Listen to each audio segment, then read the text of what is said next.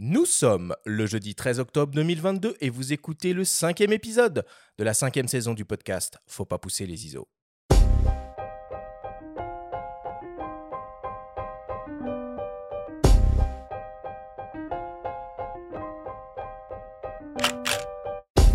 Bienvenue sur Faut pas pousser les ISO, le podcast hebdo pour tous les passionnés de photos et de vidéos.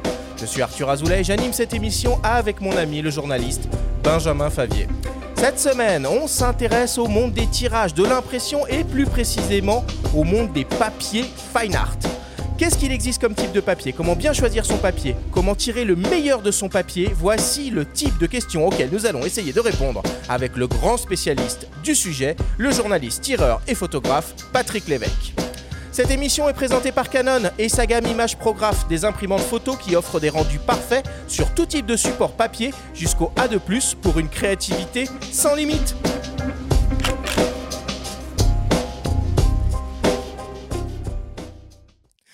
Et voilà, c'est parti pour cette nouvelle émission, la cinquième. Comment vas-tu, Benjamin, ce matin, après ce- ces cinq jours de salon de la photo? Quatre jours, quatre jours, pardon, quatre jours.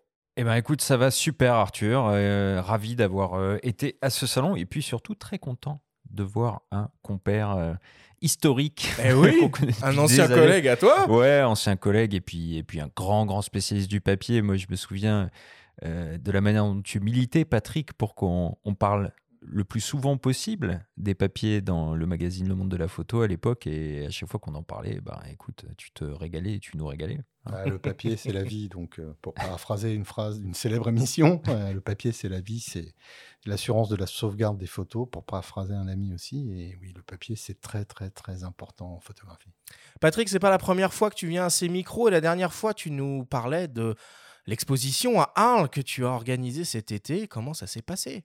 Eh ben, très bien. Plutôt même très, très, très, très bien, parce que ben, on a eu un très, très beau succès d'estime de tous les visiteurs, mais du Arles entier. Moi, j'étais dans le off avec deux de mes compères. Mais, Oui, c'était trois regards, hein. Voilà, c'est trois regards qui convergeaient, on va dire, en matière de, de- de colorimétrie, de couleur, de, de- de forme et d'abstraction. Et on a eu de très, très, très bons retours de tous les visiteurs. Donc, c'était vraiment un très, très bon succès pour nous. Bon, bah c'est génial, on est super content pour toi.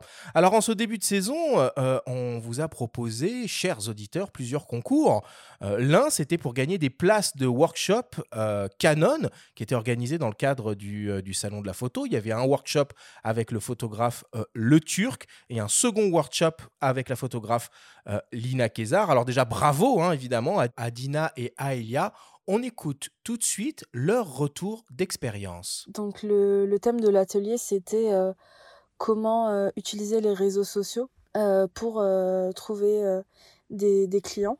Donc elle nous a fait une présentation de tous les réseaux, enfin de quatre réseaux principaux à utiliser, comment viser nos clients, les cibler. Enfin pour ça, elle nous a donné plusieurs tips. C'était super enrichissant. J'utilise beaucoup Insta et il y avait plein de choses que je connaissais pas. Donc c'était euh, super enrichissant. Euh, à la fin, on avait au moins euh, 40 minutes d'échange avec elle. Donc on lui posait des questions. euh, c'était enfin c'était très personnalisé. Donc c'était moi j'ai beaucoup aimé. Donc je vous remercie. J'ai adoré le workshop au point que les deux heures, en fait, elles sont passées hyper vite. Vraiment, on voyait pas le temps passer. J'ai trouvé ça super intéressant. Vraiment, en plus, Seb était très accessible. euh, il répondait à nos questions. euh, il nous a donné plein de petites astuces. Et euh, donc, le workshop s'est déroulé en deux parties. Donc, on avait une première heure où, justement, il nous expliquait, il nous expliquait, pardon, sa façon de faire. Et ensuite, on avait de la pratique. Et c'était super parce qu'il a apporté donc une modèle et un décor. Et on a tous pu shooter savoir comment lui faisait et, euh, et en fait c'était vraiment génial de pouvoir voir ces images sur Instagram et ensuite de voir comment il est composé et vraiment d'avoir ça sous nos yeux mais merci beaucoup j'ai adoré Voilà, c'est assez original, hein, finalement, une, une conférence sur, euh, sur les réseaux sociaux dans le cadre du Salon de la photo. Mais pourquoi pas? C'est tellement un outil incontournable et important pour les photographes que c'est euh, fondamental euh, d'en parler. On a organisé aussi plus récemment un second concours pour faire gagner des places pour la conférence du Salon de la photo qui a été organisée par euh, Nikon avec trois grands noms de la photographie que sont Thomas Pesquet, Laurent Balesta et Vincent Minier. C'est Michael et Alexandre qui ont remporté le concours. On écoute tout de suite leur témoignage. Bonjour, c'est Mickaël. Euh, je ressors de la conférence Trois regards, une seule planète. J'ai remercié euh, pour commencer Nikon et puis faut pas pousser les ISO de m'avoir invité. C'était vraiment une expérience incroyable. trois personnages vraiment emblématiques qui partagent des visions du monde quand même à la fois différentes et à la fois communes dans le sens où on est quand même dans une certaine urgence climatique c'est vraiment euh, très intéressant d'avoir euh, le point de vue euh, de, Laurent Balesta, de Vincent Meunier et puis et Thomas Pesquet, vraiment très très intéressant et merci. Bonjour à l'équipe, faut pas pousser les ISO. donc bah, déjà un grand merci pour cette conférence hein, qui, était, qui était top avec trois, trois grandes pointures de la photographie, euh, même si Thomas Pesquet est resté très modeste hein, sur sa posture, mais en tout cas, c'était un plaisir de pouvoir avoir leur retour d'expérience et leur, euh, leur, euh, qui nous partagent un peu leur passion de la photo. nous, ça nous donne juste plus envie en tant que photographe professionnel de, d'aller parcourir le monde et de voyager comme, comme ce qu'ils ont fait. Bon, Benjamin, tu as assisté aussi à cette conférence. Qu'est-ce que tu en as pensé, toi? J'ai fait partie des chanceux. Il n'y en avait pas beaucoup qui ont pu assister à cette conférence. Je vais revenir un petit peu plus longuement, hein, puisque dans la suite de l'émission, on va écouter euh, un petit peu plus longuement un des trois intervenants ah, hein, lequel? de cette conférence. Ah bah surprise. Mais oui, évidemment, ça valait le coup. Euh, ça valait le coup d'être là. C'était, je pense, l'événement phare euh, majuscule du salon. Bon, Patrick, je vais quand même te représenter à nos auditeurs pour ceux qui ne te connaîtraient pas encore. Alors, tu es euh, photographe euh, distribué par l'agence euh, SIPA Presse et journaliste spécialisé. Tu travailles ou as travaillé pour les importants médias photos, comme par exemple le magazine Le Monde de la Photo, où tu t'es fait une spécialité particulière des sujets qui entourent la pratique de l'impression numérique, les imprimantes, les papiers donc, évidemment, les finitions et la gestion des couleurs. Tu signes aussi un travail d'auteur avec une photographie abstraite et picturale, comme par exemple avec ta série Coq en stock, que tu as exposée à Arles cet été, composée de cadrages serrés de coques de bateau, dont tu nous as déjà parlé. Merci, une fois de plus, Patrick, d'avoir répondu positivement à notre invitation sur cette émission qui d'autre pouvait parler euh, de papier Qui hein, d'autre En même temps. Oh, il y en a d'autres, mais ils sont plus discrets que moi. Ah bah il y en a d'autres et on va les entendre, hein, puisque au cours de cette émission, on aura aussi le plaisir euh, d'entendre les témoignages du photographe Quentin Caffier, euh, de Didier Fontan, du laboratoire Les Trois Univers de l'Image, et de Julien Lagaille, le spécialiste digital Fine Art chez Anne Muleux. Voilà pour le casting de cette cinquième émission du podcast. Je vous propose qu'on commence comme d'habitude avec le Flash Actu.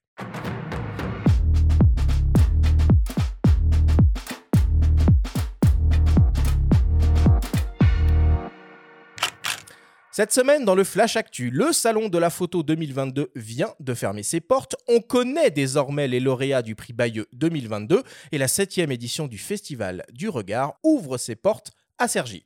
Le Flash Actu vous est présenté par Fox.fr, le site des spécialistes de l'image.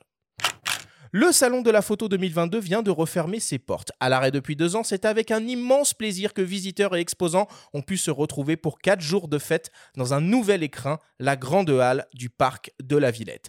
Nous avons recueilli les témoignages de certains visiteurs. On les écoute. Je trouve le lieu agréable en fait parce que ça me paraissait plus, comment dire, euh, plus fermé. Là, il y a une plus grande impression de plus d'espace. Euh, on a moins chaud, euh, c'est plus aéré. donc pour l'instant, enfin ça fait pas longtemps qu'on est arrivé là, mais, euh, mais ça me plaît bien. Première impression positive. Porte de Versailles, il y avait beaucoup plus d'exposants, donc beaucoup plus de matériel, pas que le, boîtier et l'objectif.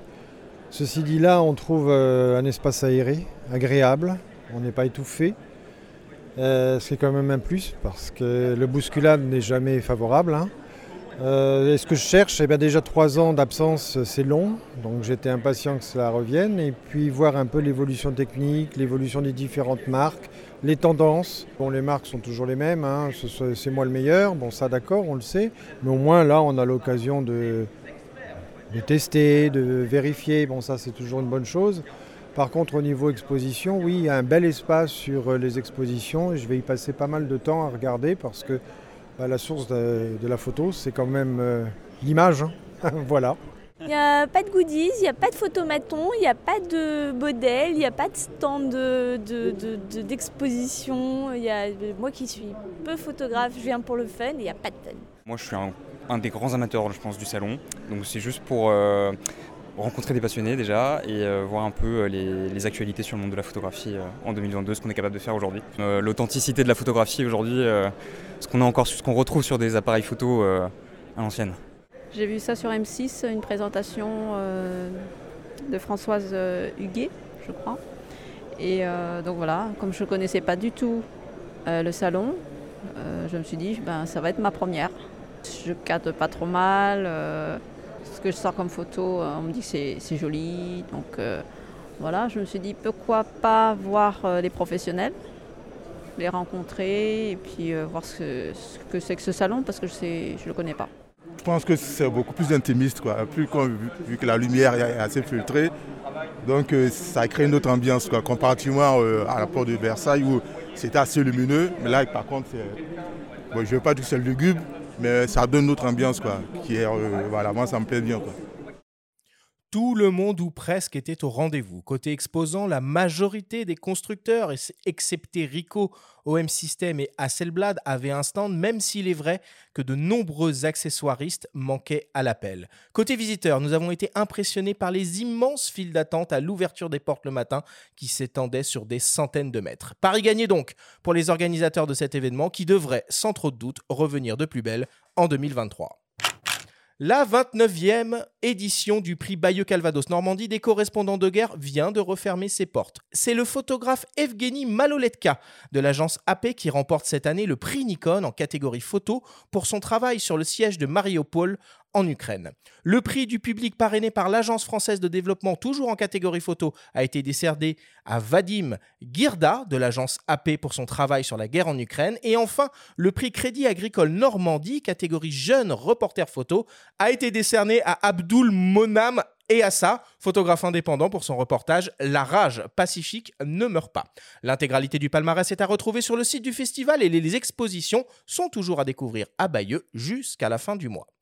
Et enfin, pour terminer, le Festival du Regard ouvre ses portes pour sa septième édition le 14 octobre prochain dans la ville de Cergy-Pontoise sous la direction artistique de Sylvie Hugues et Mathilde Théraube. Et avec comme thème cette année Bonjour la nuit. Au programme, ce ne sont pas moins de 18 photographes qui sont exposés, dont par exemple Anders Peterson, avec des images inédites du célèbre café Lemitz datant de 1967, Brassailles et ses incontournables photos de Paris la nuit, Evgenia Aburgeva et son projet Hyperborea sur les nuits polaires dans l'extrême nord de la Russie, Céline Kroos dont nous avons parlé dans la story de la semaine dernière, René Burry et ses photos du blackout de New York en 1965, Todd Ido et sa série House Hunting ou Françoise Evenou et ses portraits de las Reinas del Bosque. Parallèlement à ces expositions, le festival propose aussi des projections, des ateliers, des visites commentées et des lectures de portfolio. Le Festival du Regard, c'est du 14 octobre à fin novembre, principalement à l'aile Sergi 3 du centre commercial des Trois Fontaines à Sergi-Pontoise. À noter que toutes les expositions sont en accès libre.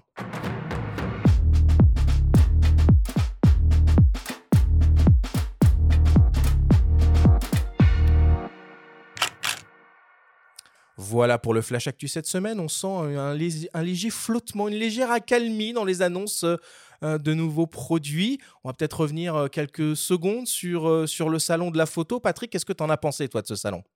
Bah, c'est le salon du retour du salon, donc on... moi je ne veux pas cracher dans la soupe, j'étais très content que le salon soit à nouveau là c'est l'occasion pour euh, à la fois nous, journalistes, mais aussi pour les visiteurs, bah, bah, de, revoir un petit peu toutes les marques, nous, de revoir un petit peu bah, tous les gens qu'on connaît euh, chez Pierre, Paul et Jacques.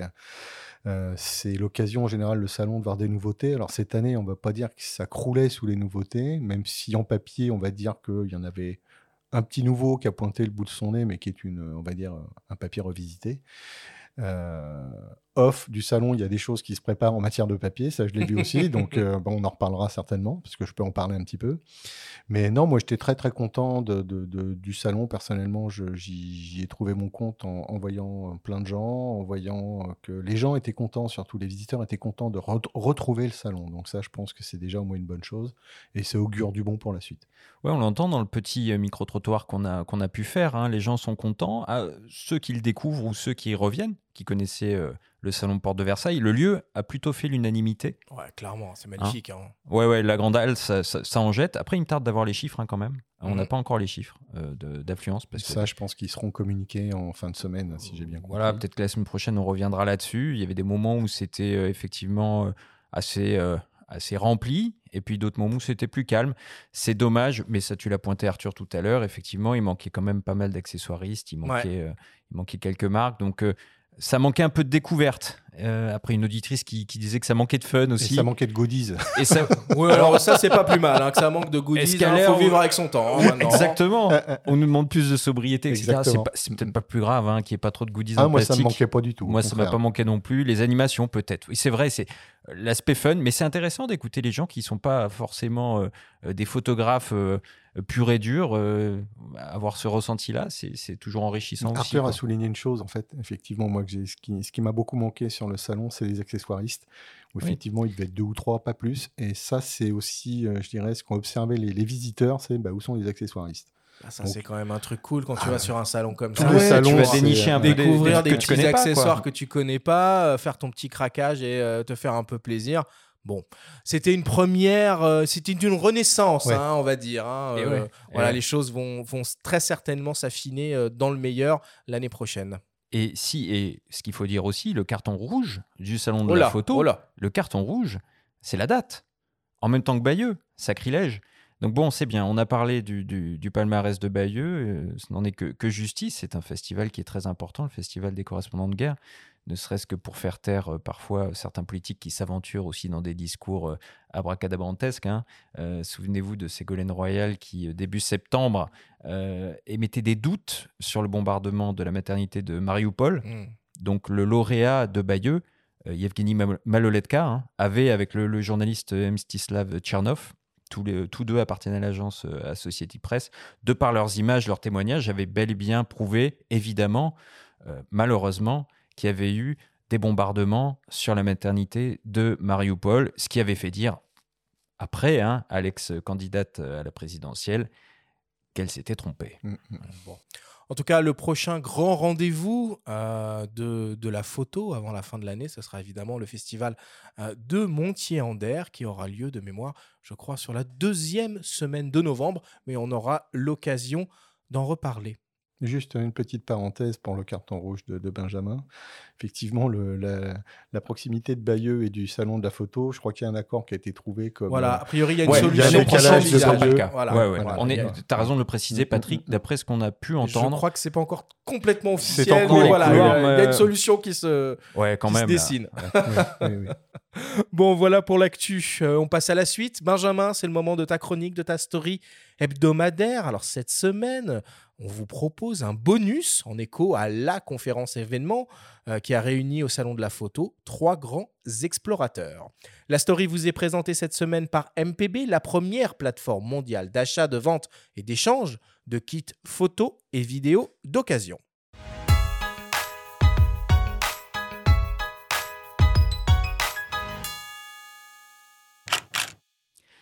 C'était l'événement phare de l'édition 2022 du Salon de la Photo. La rencontre est le croisement entre trois regards, ceux des naturalistes Laurent Balesta et Vincent Munier, et celui de l'astronaute Thomas Pesquet. Quelques minutes avant que les trois aventuriers prennent place sur la scène de l'auditorium Boris Vian de la Grande Halle de la Villette, nous étions une poignée de journalistes de la presse spécialisée photo, autorisés à échanger de manière informelle avec eux. L'occasion d'en savoir un peu plus sur Thomas Pesquet, le photographe. Ben voilà, moi je suis vraiment euh, honoré, limite euh, intimidé euh, d'être ici parce que c'est pas mon monde en fait, parce que vraiment moi j'allais pas dans l'espace pour ça et c'est, plutôt un truc personnel, ça faisait pas partie de la mission. euh. Voilà, donc, donc non, non, pas de, pas de grande référence. Alors je connais mais évidemment comme tout le monde en termes de culture générale, photographe que tout le monde connaît, mais à part ça, c'est, tout.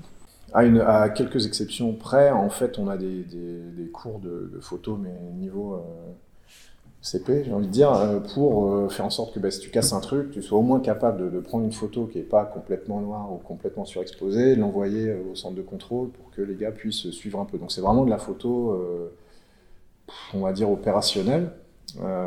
Et après, la seule exception pour laquelle la photo de la Terre elle est un peu requise, c'est que de temps en temps, quand il y a une catastrophe naturelle ou quand il se passe des choses, quand il y a un incendie, etc., il y a une charte entre toutes les agences spatiales qui font que il y a une, réponse aux situations d'urgence. Et ça, ça peut amener à nous demander à nous d'essayer de prendre des, images de ça. En fonction des gars au sol, eux, peuvent prédire un petit peu l'orbite, disent, bah voilà, demain à 14h, vous serez peut-être en bonne position pour prendre je sais pas, l'ouragan machin ou un truc comme ça. Donc euh, c'est toujours optionnel parce que ça fait pas partie de. Mais, ça apparaît sur l'emploi du temps. Ça, c'est vraiment les deux seuls moments où on nous demande de prendre des photos et tout le reste, c'est sur la base du volontariat. Donc tout le monde en prend plus ou moins. Euh, après, il y a des gens qui en beaucoup plus, d'autres beaucoup moins. Et puis surtout, il y, a, des gens qui se, satisfont du clic-clic en mode automatique parce que je te dis, à un niveau basique, tu auras quand même des jolies photos. Euh, et puis il y a des gens qui ont envie d'aller un petit peu plus loin. Et il y a carrément, il y a un gars qui, lui méritait, mériterait d'être là beaucoup plus que moi, qui s'appelle Don Petit, qui est un américain, lui c'est un savant fou de la photo. Il a fait de l'infrarouge, il a fait à lui euh, il a inventé la photo spatiale. Moi je me suis vachement inspiré de, ce qu'il a fait. Il va revoler bientôt d'ailleurs. Il faut absolument le suivre sur les réseaux sociaux ce gars parce qu'il va faire des trucs géniaux. Au cours de ses deux missions à bord de la Station spatiale internationale, l'astronaute a pris goût à la photographie D'abord utilisé comme un outil de partage, la prise de vue est devenue pour lui un loisir. Dans la photo spatiale, on va dire, euh, il y a un peu une courbe de progression qui fait que au début, en prenant un appareil en mode automatique, en faisant clic-clic euh, par la fenêtre, on va arriver à sortir quelque chose d'à peu près bien avec un effet waouh, parce que les gens n'ont pas l'habitude de voir la courbure de la Terre, euh, etc. C'est super. Alors ça, ça marche pour les photos de jour où tout va bien, il n'y a pas trop de réflexion, pas trop de contraste, de reflets, etc. Euh, après, très très vite, on se rend compte que si on veut faire passer les images et puis euh, essayer de montrer aux gens ce que nous on voit, euh, ça, ça va être tout de suite très très limité. Et puis il faut vraiment s'intéresser et puis commencer à comprendre ce qu'on fait. Et, voilà, c'est ça qui s'est passé. Donc, donc du plaisir, oui, mais aussi beaucoup beaucoup de boulot. 245 000 photos, 240 000 ratés, je pense, et 5 000 pas ratés, et 2 000 qu'on a osé montrer et au 300 qu'on met dans un livre, si on regarde le pourcentage de réussite, c'est vraiment très minime. Euh, mais c'est comme ça que ça s'est passé. Après, c'est sûr que, euh, qu'il y a une, une passion, c'est peut-être un peu grand, mais que, vraiment je me suis pris au jeu et que plus que mes collègues, je connais un gars peut-être dans le dans le, dans le programme spatial qui, qui, a fait plus de photos en fait. Et c'est pas une compétition, c'est pas que j'essayais d'en faire plus, c'est que c'était mon loisir en fait. C'est devenu mon loisir. Il n'y a pas des masses de trucs à faire dans la station spatiale non plus le dimanche. Euh, et, voilà, moi ça m'intéressait, je voulais faire mieux, je voulais progresser, je voulais que, montrer aux gens, je voulais le partager. Ce nombre d'images euh, ratées, assez impressionnant, s'explique par des repérages pour le moins aléatoires des lieux à photographier, ainsi que de nombreuses contraintes liées à l'exposition et à la mise au point, de jour comme de nuit.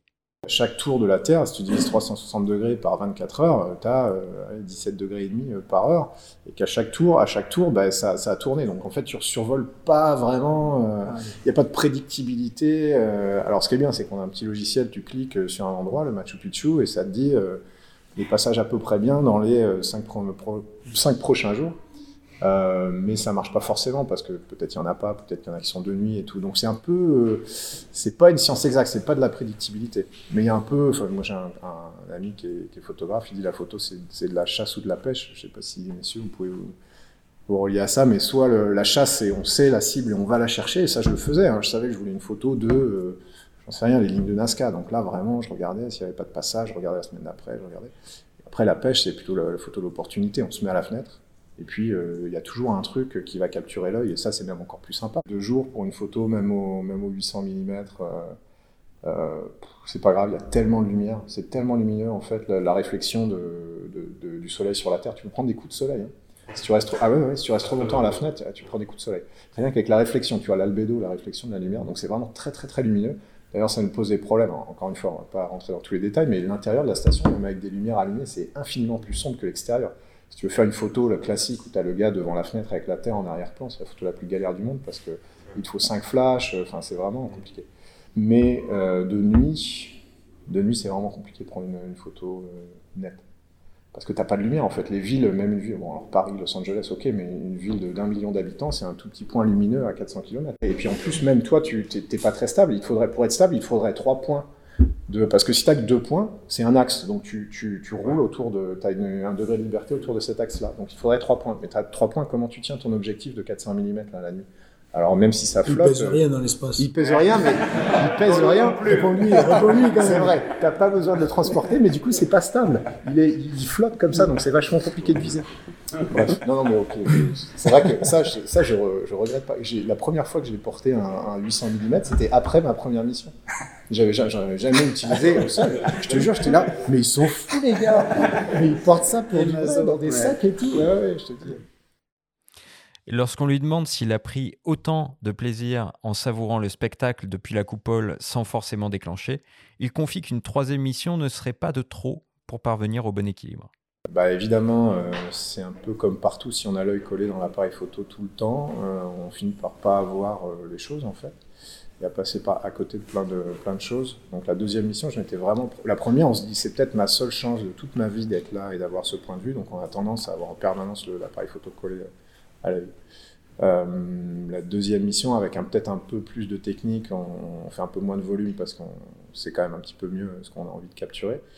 Euh, et puis je m'étais promis de, passer un peu de temps pour moi aussi pour cette raison-là, exactement. En fait, juste regarder, juste pour moi, sans, euh, sans euh, espèce d'intermédiaire l'appareil photo. Et puis au final, je l'ai pas fait tant que ça parce qu'évidemment, il y avait encore plein de trucs à voir, a encore plein, de... donc je me suis laissé un peu submerger. La troisième fois, si j'y retourne, je passerai un temps. Promesse. D'ici là, il sortira un livre photo, La Terre entre nos mains, le 2 novembre, dont l'intégralité des recettes sera reversée au Resto du Cœur. Une exposition réunissant ces images et celles de Laurent Balesta et Vincent Munier devrait prochainement voir le jour.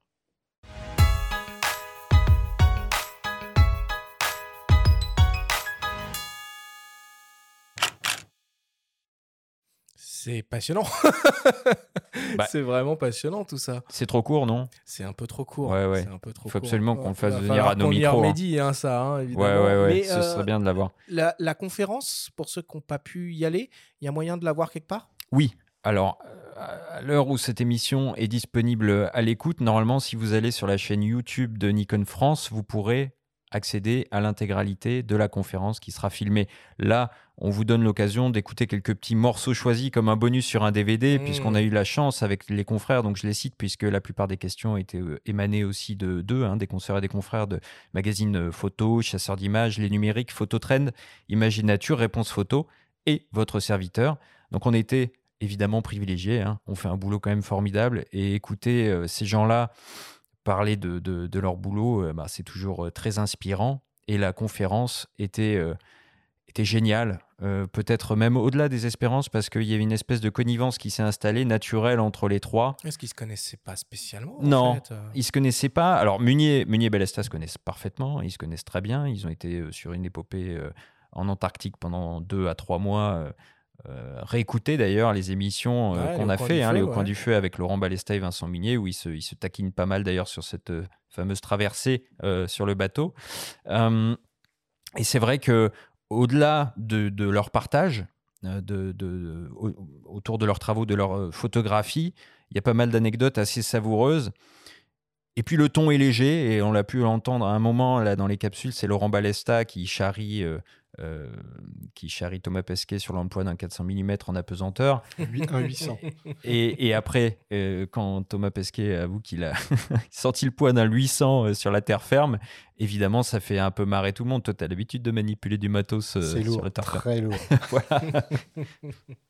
Bon, bah, c'est. euh, juste c'est- une c'est- petite Ouais, parenthèse, c'est que ce que j'apprécie beaucoup de, de ces trois garçons, en fait, c'est que la finalité de leur travail, bah, au final, ça va être des livres, donc de l'impression, et des expositions, donc de l'impression. Donc euh, ça veut dire quand même l'importance de l'impression et du papier pour tout le monde. On ne peut pas faire meilleure transition. Tu as absolument raison. Et puis, pour finir, on, on dit quand même un grand merci à Nikon France qui s'est démené Mm. pour organiser tout Oui, ça. bien euh, sûr. euh, qui a rendu euh, l'événement un petit peu plus, euh, qui a donné un petit peu plus de hauteur hein, au salon de la photo avec cet événement-là. Donc bravo aux équipes de Nikon France, en particulier à Nicolas Gillet. Puis on remercie aussi euh, le service de presse avec Margot et Pauline qui ont été remarquables. Bon, voilà pour cette story et cette, euh, et cette conférence. Merci Benjamin d'avoir capturé ces, euh, ces sons, euh, ces sons exceptionnels. Je vous propose maintenant qu'on fasse une, une petite respiration avant d'attaquer le grand débat de cette émission sur l'univers des papiers d'impression fine art. On revient dans quelques secondes après une courte publicité. Les imprimantes Canon, la perfection à chaque impression. Avec les modèles jet d'encre Pixma Pro et Image Prograph Pro, révélez le caractère pictural de vos images en réalisant des clichés dignes des plus grands photographes. À l'instar de nombreux professionnels, les technologies d'impression Canon vous permettent d'obtenir les rendus colorimétriques les plus fidèles, quel que soit le support papier choisi. Avec Canon, passez au niveau supérieur. Info sur canon.fr, rubrique imprimante photo professionnelle. Nous sommes de retour dans Faut pas pousser les ISO avec Patrick Lévesque pour ce grand débat autour des papiers d'impression fine art. Alors en guise d'introduction, je vous propose d'écouter le témoignage du photographe Quentin Caffier qui prépare actuellement sa prochaine exposition. Il a décidé de réaliser lui-même ses tirages et pratiquer de nombreux tests pour choisir le meilleur papier pour ses photos. Il nous raconte. En fait, quand on choisit un papier, il faut vraiment choisir qu'est-ce qu'on a envie comme expérience de tirage. Euh, c'est vrai qu'on est aujourd'hui, on a la chance d'avoir accès à beaucoup d'images, mais la grande majorité des images qu'on voit, on les voit sur des écrans. Et le problème d'un écran, pour m'être intéressé à la chaîne de la couleur, pour m'être intéressé à l'étalonnage, etc., le problème qu'on va avoir, c'est qu'il est très très difficile de savoir si la personne qui voit votre image, il la voit telle que vous l'avez pensée, avec les couleurs, le contraste qui est dans la tête du photographe.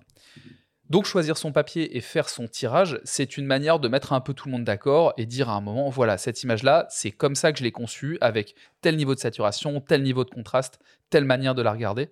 Hum, donc pour cette expo, j'ai décidé pour la première fois depuis longtemps de faire mes tirages moi-même. C'est vrai que les derniers projets que j'ai faits, j'ai eu tendance à me reposer sur celle de laboratoire professionnel. Et donc dans mon choix de papier, j'ai eu beaucoup de paramètres à prendre en compte. J'ai eu est-ce que je voulais du mat ou du brillant? Est-ce que je voulais qu'est-ce que je voulais comme contraste notamment? Parce que en fait c'est une série dans laquelle il y a des il y a beaucoup de noir donc j'avais envie d'avoir beaucoup de contraste. Et ensuite, je suis un photographe qui travaille avec des images qui sont plutôt saturées.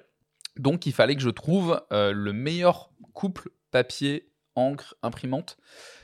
Donc j'ai commencé par choisir euh, l'imprimante avec laquelle je voulais travailler et euh, comme j'ai eu l'habitude de travailler euh, déjà avec des imprimantes Canon, eh ben, j'ai pris une Canon, euh, la Pro 300, pour ne pas la nommer, qui est une, euh, une imprimante à encre pigmentaire.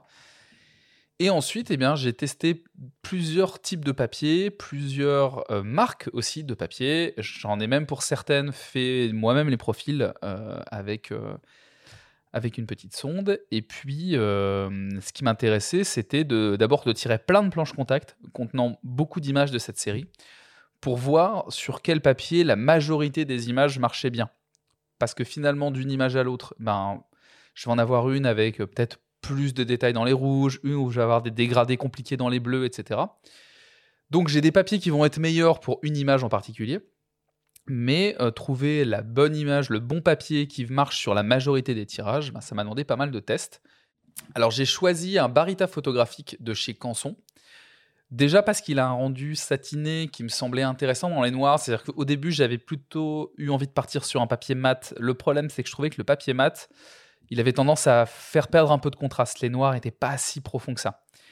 Donc, euh, on les percevait pas comme ça. Donc, et puis le brillant, ça m'embêtait parce que je me dis les conditions d'exposition, la manière dont on va les voir, une image qui va être vraiment brillante, on va voir des reflets, on va pas assez rentrer dedans. Donc, je suis parti sur un, barité qui est satiné.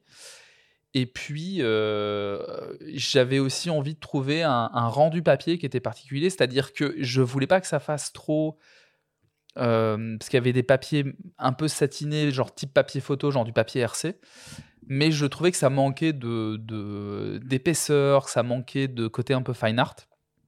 Donc je suis parti sur le Barita photographique Prestige euh, de la marque Canson parce que je trouvais que c'était le bon compromis entre une texture de papier qui était fine art, un, bon rendu des contrastes avec des noirs qui étaient profonds et en même temps j'avais quand même pas mal de saturation et donc un gamut euh, imprimé qui était intéressant.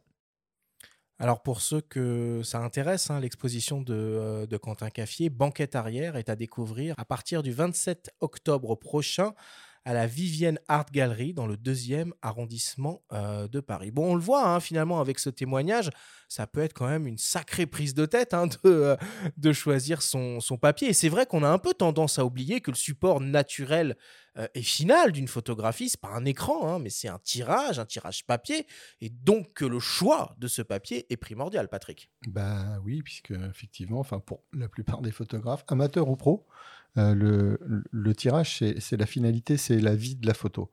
Donc, c'est, enfin, pour moi, c'est comme ça qu'elle prend vie. C'est, euh, c'est comme ça que je conçois, moi, la photo. L'écran, c'est bien pour diffuser. Les réseaux sociaux, c'est bien pour diffuser. Mais Quentin le souligne euh, très bien. On ne sait pas qui, au bout, va voir ces photos, sur Mm. quel type d'écran. Est-ce qu'il va vraiment les voir comme nous, on les voit sur nos, nos écrans calibrés, talonnés, etc. etc. Donc, voilà, ça, c'est, une chose.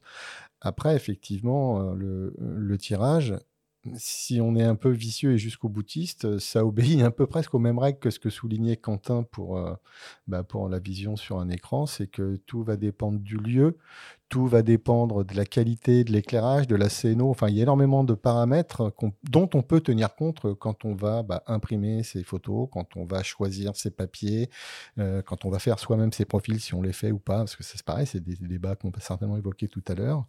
Enfin, en tout cas, le, papier, c'est pour moi c'est la finalité d'une image. Alors, en matière de tirage, jet d'encre ou argentique, mais aussi un livre. hein. Un, livre, c'est aussi la finalité. euh, Pour un- moi, je suis photojournaliste. Ma finalité, c'est de voir mes photos dans la presse. C'est voilà, c'est très très très très important. Et le choix du papier est fondamental.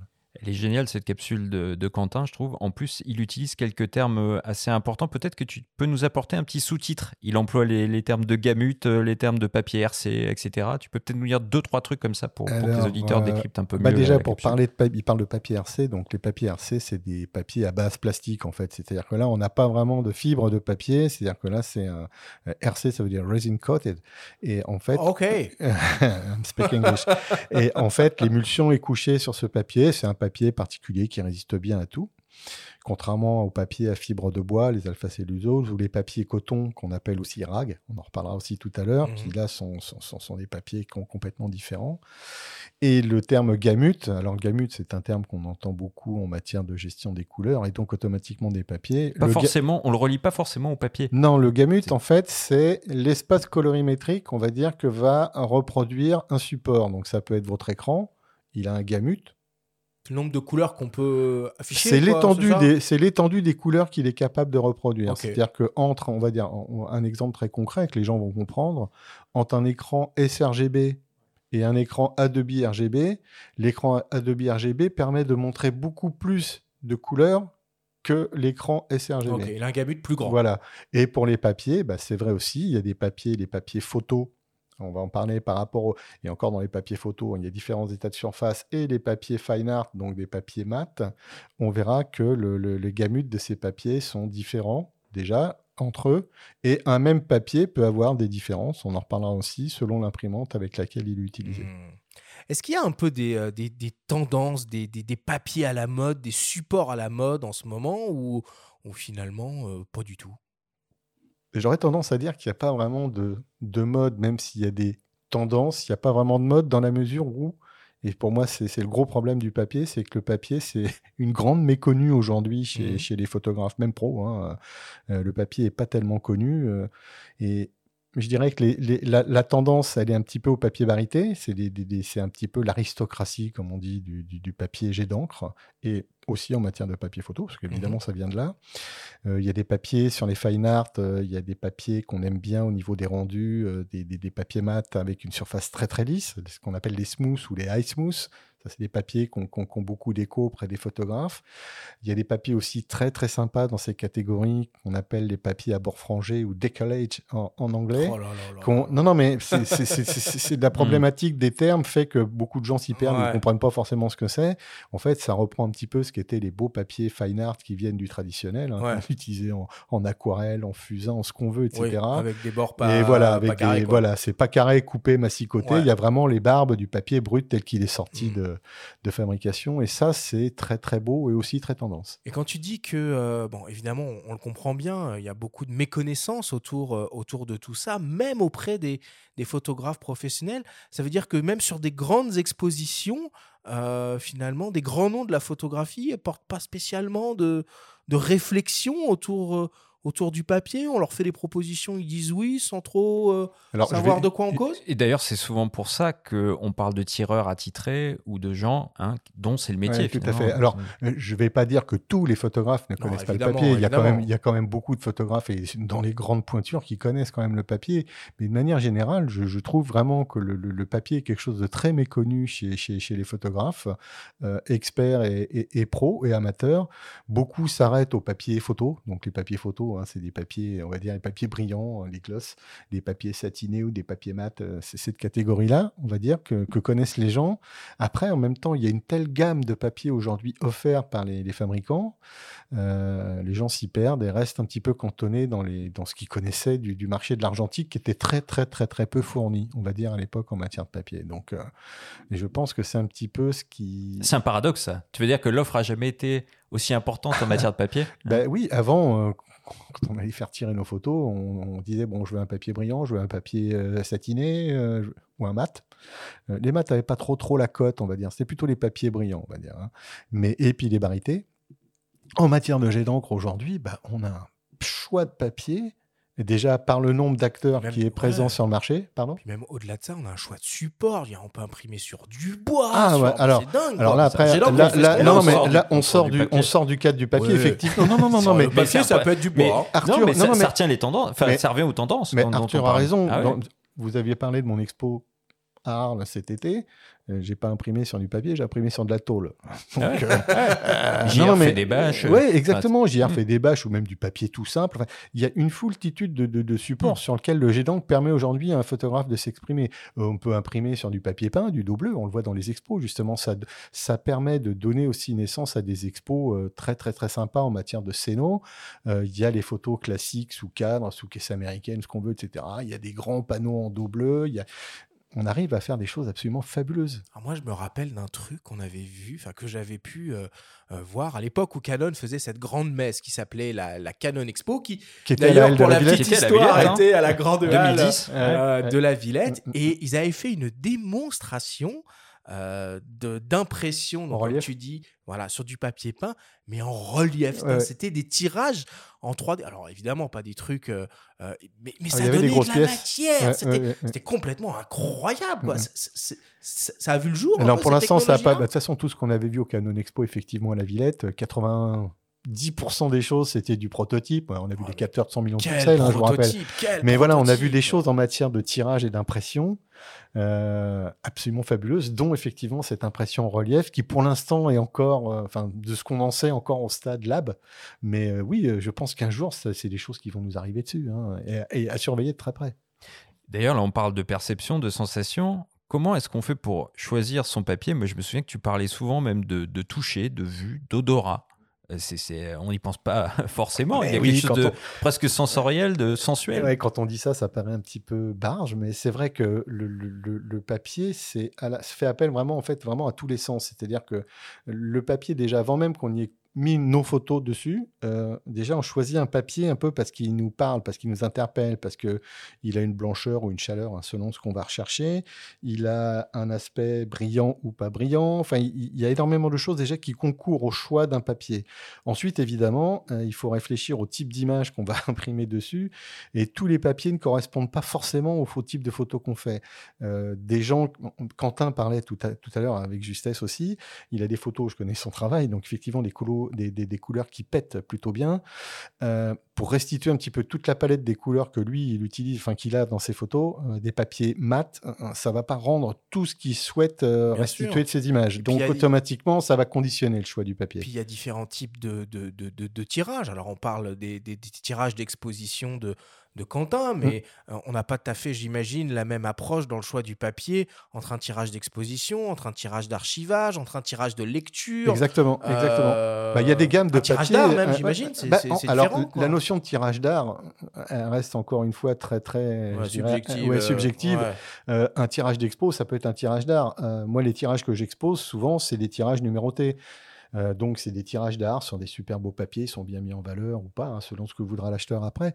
Mais euh, effectivement, on peut avoir des tirages d'expo qui sont faits sur des beaux papiers, mais qui ne sont que des tirages d'expo. Oui, qui ont juste vocation à, une voilà. durée de vie de l'exposition. quoi. Exactement. Ils vont être ouais. là pour être montrés et si quelqu'un veut les acheter, il pourra les acheter, mais c'est pas sa, vocation première. Tu évoquais les tirages de lecture. Bah, je dirais que chez les fabricants de papier, euh, il y a effectivement des gammes de papier qui correspondent bien au tirage de lecture. Ça ne dévalorise pas la qualité du papier, c'est juste que ce sont des papiers euh, qui, sont très très bien pour déjà se donner un, premier aperçu de ce qu'est l'image une fois imprimée. Et après, bah, on s'orientera sur des choix un peu plus pointus si on veut faire du tirage d'art, du tirage cher illimité, enfin tout ce qu'on veut. On a après un choix, mais c'est des papiers déjà qui, qui sont là pour le tout venant. Quoi. Et pour pas se planter comme on aimerait ne pas se planter pour le choix d'un papier peint, euh, je sais pas, quelque chose comme ça, est-ce qu'il existe des nuanciers? Est-ce qu'on peut Alors, il y a bah, on conseiller ça On l'a vu au salon. alors, pas Ouais, il y avait peu de fabricants de papier sur le salon. Il y avait mais, euh, Anne qui était là, il y avait Innova qui était là aussi, et Permajet. et Canon, qui Et Canon, mais tous ses papiers. alors Canon n'est pas un fabricant de papier, mais évidemment, comme c'est un fabricant Ils ont quand même une d'imprimante, gamme. ils ont une jolie gamme de papier. Euh, bah, on peut avoir auprès de ses fournisseurs des nuanciers. Alors certains les donnent, d'autres les vendent. Je crois qu'Annemuleux les, les, les vendait sur son stand. Ouais, Innova, je genres sais pas. Mais... genres de starter pack où en fait on a deux, Alors ça, deux feuilles de les chaque starter, type les de starter papier, quoi. packs, c'est vraiment des feuilles au format A4 ou au format A3, hein, selon les fabricants, où on peut vraiment la tester Faire et tests, imprimer ouais. chez soi. Ouais. Mais déjà, on peut se faire une idée des papiers en, en- en- en demandant aux fabricants. Alors, les tout petits nuanciers, ils les donnent. Mm. Euh, ça reprend en gros l'essentiel, de, enfin le- la, la totalité de la gamme des papiers euh, proposés par le, le fabricant. Et là, on peut le voir, on peut le toucher, on peut. alors, on peut le goûter si on veut. hein, mais... Calme-toi, Calmons-nous. On connaît ton non, amour pour le papier, mais-. Non, non, mais je veux dire, on peut vraiment, là, physiquement, se faire une idée de ce qu'est le Ouais. papier. Maintenant, après, et euh, je pense qu'il faut faire des essais. Même si ça a un, un coût, on va dire, c'est vrai que pour l'amateur, ça peut avoir un coût. Mais on peut commencer sur des petits formats, non? Mais voilà, on peut commencer pas- sur des petits formats. Alors, tous les papiers ne sont pas disponibles dans des petits formats. Mais on peut effectivement déjà commencer un petit peu à se frotter sur du petit format. Alors, on, l'a un peu senti hein, dans, le, discours de, Quentin en, introduction. Euh, je veux dire, quand on, rentre dans ce processus du choix du papier, en fait, c'est pas que le papier en lui-même. C'est-à-dire qu'il faut prendre évidemment en compte euh, le type d'image qu'on veut, tirer, mais il faut aussi tenir compte de l'imprimante qu'on va utiliser et du type d'encre euh, qu'elle exploite. On sait, quand on fait appel à un labo, par exemple, sur quel type de machines vont être faits les, les tirages? Bon, quand on fait ça à domicile, bon, on a, son, on a son, son propre matériel, mais avec un labo, du coup, comment on fait pour savoir? Bah, les labos, en général, les labos en ligne, alors on va distinguer, il y a plusieurs types de labos. Il y a les labos, on va dire, grand public, très grand public, mais alors eux, la plupart tirent sur, sur de l'argentique. Donc Ouais. euh, on ne sait pas les tireuses, mais on sait que la plupart du temps, c'est tiré sur du papier Fuji. Donc euh, on les connaît un petit peu près tous. Ensuite, Alors, quand- attends, tu peux expliquer comment euh, on parle de, de tirage argentique avec des photos numériques? Oui. Non, mais effectivement, on peut tirer aujourd'hui sur des supports euh, numériques, euh, de- sur des supports argentiques depuis les fichiers numériques. C'est des imageuses, et c'est un faisceau laser en fait qui va exposer, et puis on tire en fait hein, sans problème euh, nos fichiers numériques.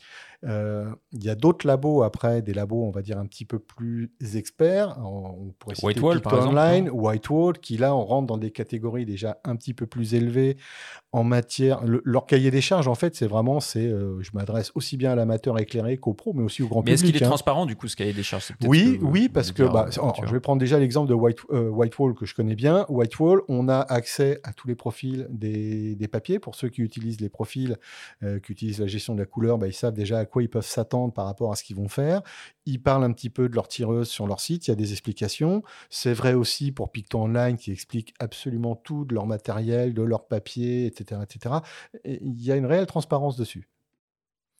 Bon, maintenant qu'on comprend un petit peu mieux hein, l'importance du choix du, papier dans le processus de réalisation d'un tirage d'exposition, par exemple, on va partir un peu à la découverte de ce qu'il existe réellement euh, comme option. Et avant toute chose, on va essayer de comprendre ce que finalement veut dire cette notion qu'on entend très souvent, qui est un petit peu nébuleuse, de fine art. Nous avons rencontré euh, Julien Lagaille, le spécialiste digital fine art chez Anne Mulle, pour nous éclairer. On l'écoute. Alors d'abord, on fabrique la base papier, qui est un ensemble de fibres végétales qu'on a, qu'on a réassemblées de façon homogène, et ça c'est le papier que, que vous connaissez tous. Après, la spécificité d'un papier photo, donc d'un papier jet d'encre, donc d'un papier qui va aller dans une imprimante, c'est qu'on utilise euh, un couchage photo. Ce produit chimique, cette émulsion, elle va servir à capter l'encre de l'imprimante sans que les encres migrent sur les côtés pour garder la netteté, pour garder la correspondance des couleurs notamment. Après, un papier fine art, qu'est-ce que c'est? C'est une question qu'on me pose souvent. Vous, vous décidez, en fait, c'est un paramètre invisible, entre guillemets, qui va décider, qui va hum, orienter pardon, sur, le, sur la longévité du papier, la capacité du papier à ne pas se détériorer dans le temps et surtout à ne pas jaunir, qu'il n'y ait pas de traces de vieillissement trop évidentes, trop rapides. Pour être un papier donc à forte longévité, c'est un papier qui va répondre à, à la norme ISO 9706, et parmi les paramètres à respecter pour, euh, pour satisfaire cette norme, il faut, avoir des, il faut utiliser des fibres pour lesquelles il n'y a plus d'acidité à l'intérieur. Donc le pH n'est pas en dessous de 7. Et en plus, on rajoute, nous les papetiers, pour avoir le droit de dire que c'est un papier fine art, donc un papier qui va durer longtemps. On doit ajouter 2% du poids final du papier qui doit être de la craie. Et le, la craie va faire tampon contre les attaques acides extérieures, simplement parce que vous allez stocker votre, votre tirage ou vous allez l'exposer dans des lieux où il y a des gens qui vont respirer. Et rien que ça, c'est une pollution qui peut faire jaunir le papier à très long terme. Donc pour éviter ça, voilà, pas d'acidité dans les fibres et un tampon euh, alcalin, comme ça qu'on appelle ça. Donc euh, un peu de craie, une réserve de craie qu'on va qu'on met dans le papier pour résister. Donc le fine art, c'est ça, c'est qu'une histoire de vieillissement? euh, bon là, on, je connais bien Julien aussi, donc je peux me permettre de dire, effectivement, là, on a un petit peu le, je ne vais pas dire le discours d'un fabricant, parce que tout ce qu'il raconte est effectivement vrai, mais c'est pas que ça, en fait, le, le, pour, enfin, pour l'ensemble de, des photographes, le papier fine art, c'est pas que ça. Euh, puis il y a des choses qui ne soulignent pas non plus euh, dans, la fabrication du papier, on en reviendra après. Euh, l'origine des papiers fine art, en fait, c'est des papiers beaux-arts. C'est-à-dire qu'avant, justement, à l'époque de l'argentique, on avait accès la plupart du temps euh, à des papiers, des papiers classiques photos qu'on connaît, des papiers RC, des choses comme ça. Il y avait des barités. Il n'y avait, pas tous ces papiers qu'on a aujourd'hui avec le jet d'encre. Et ces papiers fine art, dit fine art, ça fait chic, mais on est en France, en vérité, on dit papier beaux-arts, parce que c'était les papiers qui étaient utilisés effectivement par euh, tout, des, tout un tas d'illustrateurs, de peintres. Ils faisaient dessus de l'aquarelle, ils faisaient du fusain, ils mmh. faisaient des pastels. Faisaient... C'était des papiers absolument superbes qui intéressaient les photographes. Il y a eu plein d'essais du reste qui ont été faits. Euh, on couchait de l'émulsion dessus. Enfin, il y a eu plein de trucs qui ont été faits déjà sur ces papiers. Et euh, bah, quand les fabricants d'encre ont investi, on va dire, le marché de la photo, bah, ils se sont dit, nous, on est des fabricants de papier. On a parlé d'Annemuleux avec Julien. C'est vrai que Canson, qui est notre champion français, on va dire, qui avait déjà des super beaux papiers pour tout euh, ce, panel d'artistes, on dit, bah, on va les transposer pour le marché de la photo. Et Julien soulignait très bien dessus. On couche une induction dessus, donc c'est vraiment une couche qui permet de recevoir l'encre on va dire qu'elles soient pigmentaires ou des encres à colorants. Mmh et on peut donc utiliser, et ça élargit, euh, toute cette gamme de papiers qu'on a à disposition aujourd'hui en tirage fine art. Et, ok, je comprends. Ok, alors juste aussi un truc, il a, parlé des normes, effectivement, c'est une norme les, ISO, les normes ISO dont il parlait, qui sont des normes mmh. de conservation, etc., etc., etc. Il y a une chose qu'il n'a pas souligné, par contre, dans, euh, dans un petit peu son, son, son, descriptif, ou qui est pour moi qui est très très important pour, euh, pour à la fois les collectionneurs et les musées, pour les conditions d'archivage muséal, c'est la présence ou non d'azurant optique dans les papiers. Oui, parce que comment tu fais que ça jaunit pas s'il n'y a pas d'azurant optique sur la durée? Alors, de toute façon, un, un, papier qui n'a pas d'azurant optique, euh, c'est un papier en général, c'est des papiers RAG, c'est des, des, très très très très beaux papiers. Ils ont en fait une, déjà une chaleur naturelle. C'est pas des papiers vraiment blancs comme on le sous-entend, euh, plus blanc que blanc, etc. La, la, blancheur justement des papiers, on va pouvoir l'augmenter ou avec le barité, donc on a une gamme de papiers barité que moi je ne mets pas dans les papiers fine art. Chacun voit midi à sa porte, mais moi c'est ça reste un papier photo.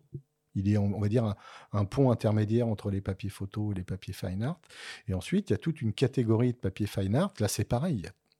Les, fabricants sont assez discrets et parfois même ambigus sur la présence ou non d'azurant de, optique. Mais les azurants optiques, il faut savoir que c'est ce qui va contribuer à la blancheur d'un papier, mais c'est un composant chimique qui est mis donc dans, dans, dans- une couche intermédiaire avant l'induction dans le papier. C'est un composant chimique qui, dans le temps, se dégrade. Alors aujourd'hui, à l'œil, comme ça, on ne le voit pas vraiment, c'est des processus accélérés. Et quand ce composant se- s'en s'en va du papier, bah, ça jaunit le papier, puisque le papier revient à sa couleur naturelle. Mais aussi, ce qui est très important avec les azurons optiques, c'est que quand ils se désagrègent, ils viennent aussi interférer dans les encres, qu'elles soient colorants ou pigmentaires. Ça vient interférer sur ces colorants qui, eux aussi, du coup, à certains endroits, peuvent se dégrader et on va perdre à la fois donc la blancheur du papier et le rendu des couleurs qu'on avait au départ. Donc l'intention de départ du photographe, bah, quand on va regarder un tirage, on va se dire mince, mon problème c'est que c'est pas du tout ce que j'avais acheté ou c'est pas ce que j'avais tiré. Donc euh, ça c'est un détail qui est très très important dans le choix des papiers et c'est vraiment le critère de sélection des collectionneurs et des, musées qui en plus ne veulent pas qu'on introduise le, mauvais grain euh, dans, leurs archives. Moi, j'ai pas d'azur optique, je veux pas mettre un papier et risquer de polluer le reste de ma collection. C'est- Et comment s'assure, euh, pardon, mais comment on s'assure euh, qu'il n'y a pas d'azur optique. Du coup, il y a marqué euh, sans OBA, par exemple Alors, les fabricants, on parlait d'anumuleux et de canson tout à l'heure, eux sont quand même assez clairs là-dessus, disent euh, il y a des azurants, il n'y a pas d'azurants, ou présence modérée d'azurant optique. La présence modérée d'azurant optique, en fait, elle vient de- du process de fabrication des, des- des- des papetiers, où quand on fabrique des papiers, euh, la plupart ont des azurants, et quand on nettoie la machine pour un papier, bah, des fois, il reste toujours quelques petites traces dedans, et donc euh, on préfère s'assurer et dire qu'il y a une présence modérée d'azur optique que dire qu'il n'y en a pas, et en fait, il y en a.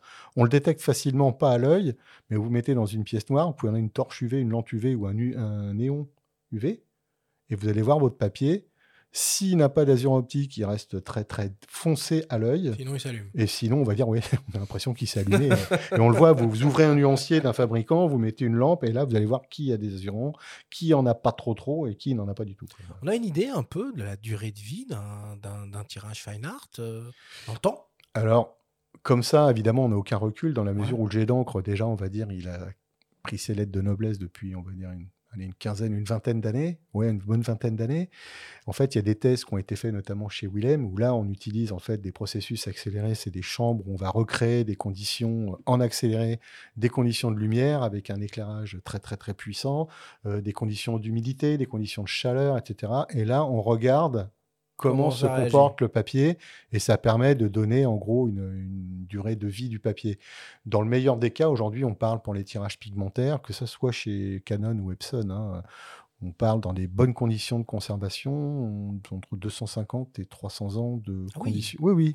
Mais on, on- on- on avait pendant longtemps dit que les papiers avec des encres à colorants duraient beaucoup moins longtemps. Mhm. Il y a quand même eu énormément aussi de travail qui ont été faits chez les, chez les chimistes de, de ces fabricants pour produire aujourd'hui des tirages qui ont su une très très grande durée de vie. Mais alors encore une fois, il faut que ça soit vraiment dans des conditions de conservation. Oui, parce que ça dépend de l'exposition de la lumière, Ah ça dépend de la Les température. papiers, de que ça soit avec des encres pigmentaires ou avec des encres à colorants, parce que là c'est l'ensemble, c'est pas que le papier. hein. Euh, ça, ça gère pas forcément bien la lumière, le gas fading, enfin les agressions chimiques, euh, les UV, enfin tous ces trucs. Euh, nos doigts, rien que nos doigts, avant de manipuler un papier, enfin quand on manipule un papier, il faut essayer de prendre toutes les précautions. Des gants, du coup. Alors, les gants, moi j'étais un chaud, chaud, chaud, très chaud partisan des gants, j'en ai des quantités. J'ai plein de photos de toi avec des gants. Euh, C'est vrai. mais- non, non, mais euh, j'ai lu il n'y a pas très très longtemps, parce que je me documente en permanence justement sur la manipulation, la conservation, que finalement les gants pourraient être aussi facteurs de bah, d'une petite rayure, d'une petite dégradation. J'ai quelques documents là-dessus qui tendent à dire que c'est pas for- forcément le meilleur choix. Donc, euh, ça serait plutôt de le prendre par la dorsale et par les bords, et puis d'être super soigneux. Hmm. Alors, il y a tout un tas finalement de, de- paramètres, de caractéristiques euh, autour, euh, autour des papiers. Bon, bah, il y a déjà les grandes familles, hein, mat brillant, satiné, mais il y a aussi le grammage, il y a aussi l'épaisseur, il y a évidemment les dimensions euh, du tirage en lui-même. Tout ça, finalement, ça joue sur la robustesse et un peu mécaniquement sur la durée de vie, tout ça. Alors, la durée de vie, je ne sais pas en- en- euh, si le grammage a une incidence sur la durée de vie. Par contre, c'est sûr que sur l'aspect du papier, même avant même de le toucher, on voit bien euh, la différence entre un papier léger, avec un grammage très léger, donc Mhm. là on va dire, euh, oui, un, pardon, un grammage léger et un grammage, un grammage fort, on le voit déjà à l'œil. Ensuite, il y a ce qu'on appelle la main du papier, qui n'est pas forcément directement lié au grammage du papier. C'est la manière dont il est structuré, dans la manière où les fibres sont bien, bien présentes. Un ressenti, la main. C'est un, voilà, c'est un vrai ressenti physique. C'est-à-dire qu'on on, prend une feuille, rien qu'en l'ayant dans la main, déjà, on voit qu'elle a vraiment de la, consistance. Moi, je dis, elle est un peu crunchy, elle, elle, tient dans la main, quoi, en fait. Donc mmh. ça, c'est aussi très, très important dans le ressenti qu'on a. On parlait de ressenti physique du papier. Euh, c'est cet ensemble de choses qui confèrent justement pourquoi on va aller vers tel ou tel type de papier, avant même déjà d'avoir imprimé dessus. Hein. Euh, Ensuite, effectivement, on a des. Le grain du papier va pouvoir jouer. Donc là, on a différentes familles dans les papiers fine art. On a des grains fins, des grains légers. Euh. Donc là, ça, c'est l'aspect de surface. Voilà, c'est l'aspect de surface. La structure euh, de la surface, quoi. Voilà, c'est on va avoir un petit peu de grain, un petit peu de matière, etc. Alors, on, pourrait parler par extension. Un truc aléatoire. Ouais, les, papiers japonais où on voit un peu la fibre, on voit les feuilles. Il y a tout ça concourt aussi au, au rendu final hein, de, du, du tirage. Mais ça, déjà, c'est un, jugement qualitatif qu'on fait à l'œil, qu'on fait. Euh, il y a l'odeur du papier. C'est alors je dis pas que l'odeur. Presque dans le culinaire, c'est fou. Hein. Ah, mais, mais, moi j'ai souvent tendance à dire que c'est très charnel en fait un papier. C'est euh, ça fait appel à tous nos sens. Et en même temps, moi je sais que des choix de papier sont faits. Bon, moi je vais voir pas mal d'expos et euh, j'aime bien dans les expos quand on explique, euh, alors déjà qu'on explique euh, qui a tiré, sur quel papier on a tiré, etc., etc. Parce que ça permet, déjà ça donne, c'est un petit merci au tireur, mais en même temps c'est le papier, il est fondamental pour mettre en, avant nos images. Donc ça permet aussi, bah, de voir ce qu'il y a d'intéressant, ce que moi je pourrais choisir pour mes images, parce que je dis ces images correspondent bien aux miennes, etc. Bah tiens, faut que je le teste. Alors on a des bonnes surprises, puis des mauvaises surprises. Hein. J'en avais parlé. Moi un jour j'avais un papier, j'étais tombé fou amoureux. J'en ai acheté une boîte qui coûtait très cher. Et puis quand j'ai fait mes premiers essais, j'ai dit merde, c'est pas finalement ça, ça va pas. Ça va pas avec mes images. Ça va très bien avec d'autres, mais ça allait pas avec mes images. Donc c'est pour ça, on en parlait au début, les tests qu'on soit amateur ou pro, les tests sont fondamentaux parce que bah, on peut se planter et un plantage, c'est pas terrible pour nos images. Quoi. Il y a un autre paramètre, alors on l'a un peu évoqué tout à l'heure quand, quand, tu parlais des, des OBA, c'est la teinte. On va trouver des papiers chauds et des papiers froids. Tu peux nous expliquer un peu ça? Alors déjà... Peut-être rappeler ce que sont les OBA Oui, bah les, les OBA, c'est ce qu'on parlait tout à l'heure, c'est les azuro-optiques. Donc ce sont des, Optical Brightening Agents. exactement. Ce sont des, donc des composants chimiques, ce sont des agents chimiques qu'on rentre dans le papier qui, vont permettre d'augmenter cette sensation de blancheur. Bon, je rentre pas dans le débat technique pur, hein, mais comme disait Coluche, mon papier va être plus blanc que blanc, que blanc, que blanc. ça augmente, la blancheur. Et transparent, non? Plus blanc que blanc. Euh, blanc que blanc, c'est transparent, après c'est gris clair. Alors après, Arthur disait, il y a des papiers chauds il y a des papiers froids. Alors d'abord, je dirais déjà, il y a les papiers, on va dire neutres, c'est-à-dire c'est des papiers qui ont une blancheur, on va dire à peu, près classique. Donc c'est une notion, la blancheur, on l'exprime en lab. Euh, on peut dire mon papier, il est blanc avec euh, tant de, L, tant de A, tant de B. Ensuite, il y a des papiers chauds. Donc là, c'est des papiers en théorie, des papiers chauds qui ont beaucoup moins d'azur optique ou qui n'en ont pas du tout même, hein, justement. Et là, on a vraiment bah, ce qu'est le papier. Un papier, de manière naturelle, n'est pas blanc. Il est un peu jaune moi, personnellement, j'aime beaucoup ces, rendus. Ça va bien avec mes images. Ça va forcément bien avec les images de tout le monde. Et il y a des papiers plus froids. Donc, papier Colgate. Euh, je me brosserai pas les dents avec un papier, mais et il y a des papiers donc beaucoup plus blancs qui vont, vont, bien correspondre à des types d'images. Donc ça permet en fait d'avoir différents aspects de blanc du papier qui vont correspondre en fait à, bah, tout ce qu'on peut avoir comme type d'image euh, et qui va correspondre à un besoin personnel de tel ou tel photographe. Moi, je préfère personnellement des papiers neutres ou des papiers chauds mais il y en a qui vont tirer sur des papiers froids et ça se comprend parfaitement. Quoi. Alors il y a un terme hein, qui revient euh, assez souvent quand on parle de, de, papier d'impression, euh, fine art, c'est celui de barité. Euh, on a rencontré Didier Fontan, qui est tireur d'art au laboratoire Les Trois Univers de l'Image, ainsi que producteur et réalisateur d'images fixes et animées. Et on lui a demandé de nous expliquer finalement ce que c'était un papier barité. On l'écoute. Alors, euh, pour parler des papiers barités, il faut faire un tout petit préambule. Euh, c'est que, euh, contrairement à ce qu'on peut penser, il faut prendre la chaîne par le bout. Et donc, effectivement, ça tient en un mot, c'est le mot papier. S'il est barité, effectivement, on va dire c'est encore mieux pour plein de raisons. Mais il existe tellement de papiers disponibles dans, toutes les marques que c'est très difficile de, de s'y retrouver. En fait, le papier barité, c'est un papier qui, qui reprend l'idée euh, des papiers euh, argentiques euh, de la grande époque. Je pourrais citer l'Ilford Gallery ou l'ACFA Record Rapid, qui étaient des papiers avec lesquels on faisait des expositions et des tirages numérotés après-guerre, on va dire. Alors, dire à quelle date est apparu le papier barité, j'en serais bien incapable. Mais en tout cas, euh, le papier barité présente euh, une capacité à se conserver dans le temps euh, plus importante qu'un papier ordinaire.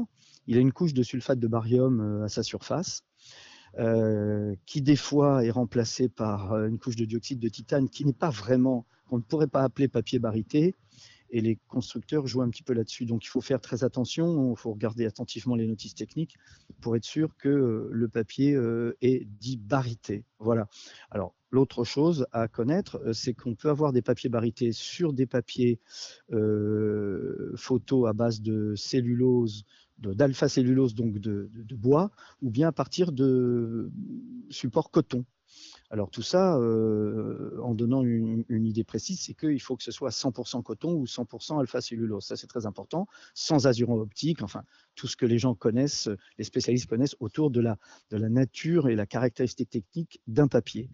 Et pour finir, euh, l'intérêt du papier barité, eh bien, euh, c'est qu'il présente une profondeur, il donne une profondeur à l'image inégalée, notamment sur les papiers satinés, voire les papiers qu'on pourrait appeler semi-brillant ou presque brillant, euh, comme euh, on en trouve chez Permajet ou Anemule. Alors à l'entendre, on a un peu l'impression que euh, le papier barité, c'est un peu le top of the top. Bah, comme je l'ai dit tout à l'heure, effectivement, le, les papiers barités, c'est un petit peu l'aristocratie, on va dire, du, papier gitan. Et je dirais justement des papiers photos. Pour ça que moi, je ne le mets pas dans les fine art, mais dans les papiers photos. Didier a, a, mis le doigt sur les choses qui sont importantes, effectivement. Euh, euh, alors l'origine des barités en jet d'encre, évidemment, vient, hein, on avait des papiers barités euh, à l'époque de l'argentique, mais les papiers barités, ils étaient utilisés essentiellement pour le tirage noir et blanc. Aujourd'hui, le barité, évidemment, hein, on va l'utiliser en noir et blanc en impression jet d'encre, mais on s'en sert aussi en couleur. Alors ce sont des papiers qui effectivement ont des, déjà des, capacités techniques, ont des gamutes assez larges, comme les, un peu comme les papiers photos. Et des max très élevés aussi, non mais ça, on n'en a pas parlé. Alors, voilà, non, mais, alors des Dmax très élevés, justement. Alors, qu'est-ce que c'est la Dmax? Alors, La Dmax, en fait, c'est euh, pour un papier, c'est on va dire la, la, mesure du noir le plus profond qu'on va pouvoir obtenir. Donc un papier photo, en général. Donc c'est un rapport avec l'encre forcément. C'est un rapport avec l'encre, mais c'est aussi vrai avec l'argentique. Hein. On mesurait la démax d'un papier, c'était en fait c'est sa capacité à reproduire un noir le plus profond qui soit. On va dire. Donc après, c'est des mesures qu'on fait au densito. Et la Dmax va pouvoir influencer euh, effectivement le, contraste général d'une photo, noir et blanc ou couleur. Hein, toujours en jet d'encre. Mais en même temps, ça, bah, quand on est en noir et blanc, la valeur euh, de, de, noir maximum qu'on va pouvoir reproduire avec ce papier et le blanc va permettre de pouvoir avoir une palette de gris qui soit encore plus étendu. Plus la Dmax est élevée, plus on va pouvoir tirer un petit peu sur la, palette de gris. J'ai toujours entendu ça, moi, que les, les barités offraient une incroyable palette de gris. Tu vois, moi j'avais ça en tête en fait. Oui, bah alors maintenant il y a des papiers photos. Euh, si je prends le, le Premium Glossy euh, d'Epson, parle d'Epson, euh, c'est un papier, moi je l'ai mesuré à 2,86, qui est une démax complètement folle quand on réfléchit bien avec les dernières générations de machines. Ça permet aussi de faire des superbes tirages aussi en noir et blanc. Et c'est le Premium Glossy est un papier qui est gorgé d'azur optique. Mais le, barité, donc euh, Didier l'expliquait, le, le barité, c'est ce qui va permettre effectivement d'accroître cette blancheur du papier mais de manière naturelle. Hein. C'est un composant minéral à la base, le, barium. Euh, contrairement effectivement au dioxyde de titane qui est présent dans la plupart des, papiers, qui, va donc donner effectivement la blancheur, qu'on va augmenter ou non avec des, azurants, bah, le barité va permettre effectivement de, donner cette belle blancheur au papier et de pouvoir effectivement avoir cette démax élevée.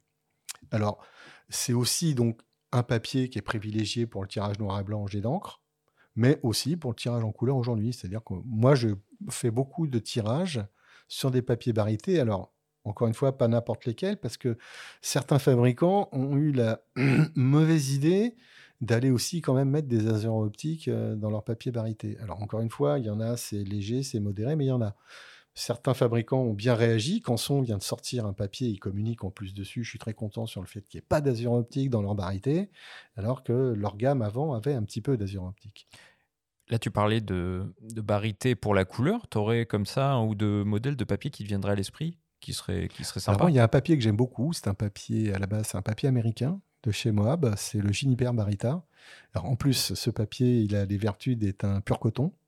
Donc euh, c'est un papier assez noble à ce niveau-là déjà. Barité, ça ramène encore plus à sa noblesse.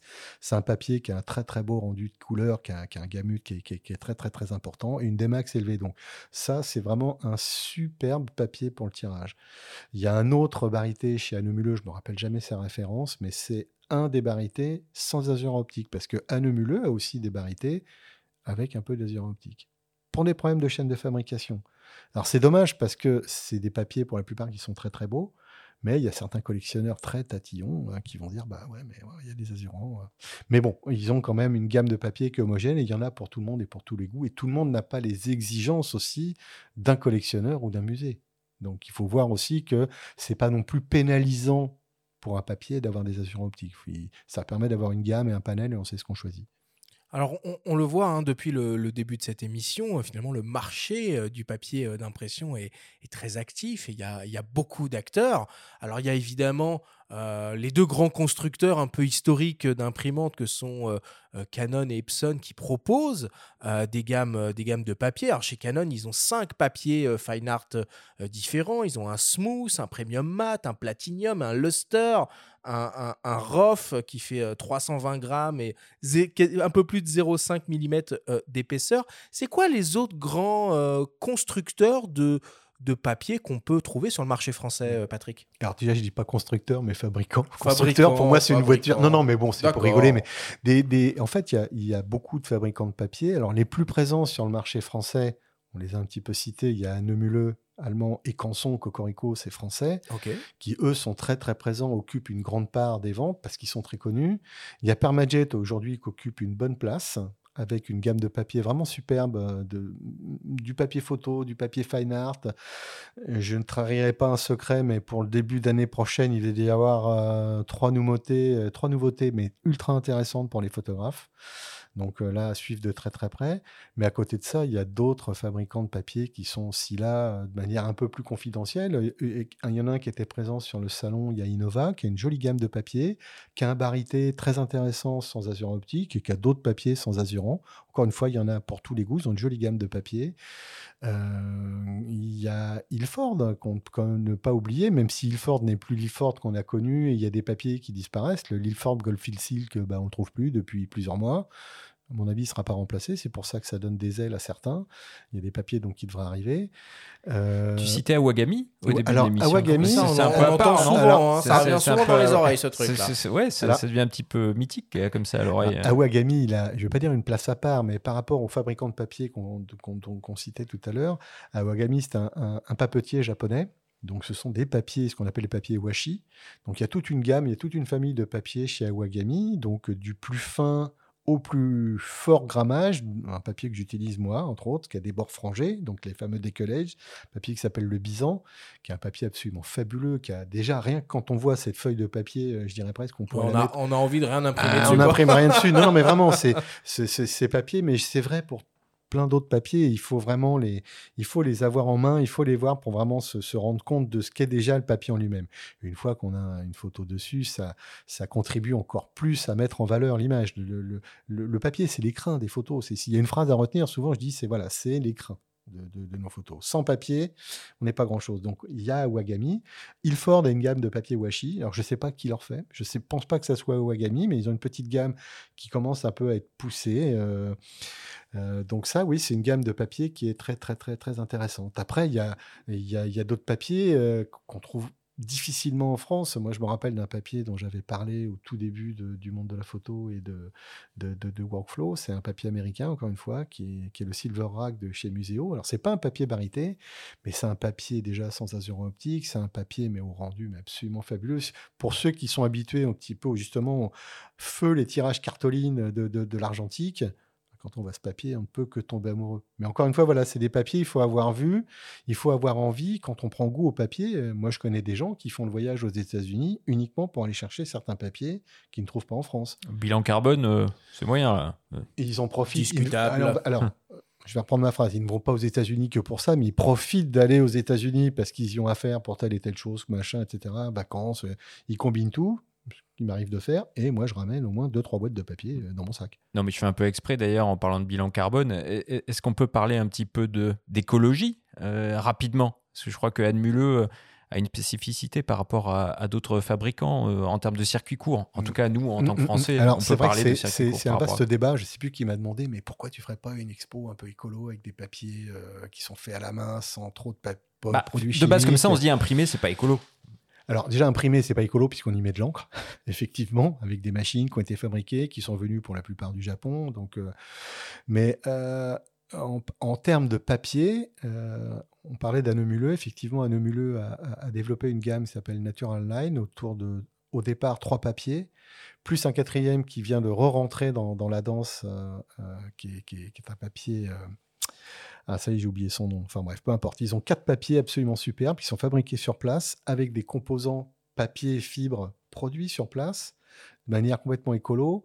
Si je dis pas de bêtises, les papiers, en plus, ils peuvent se réclamer d'avoir des papiers véganes. On va vraiment un petit peu loin jusqu'au bout de, la, de la réflexion.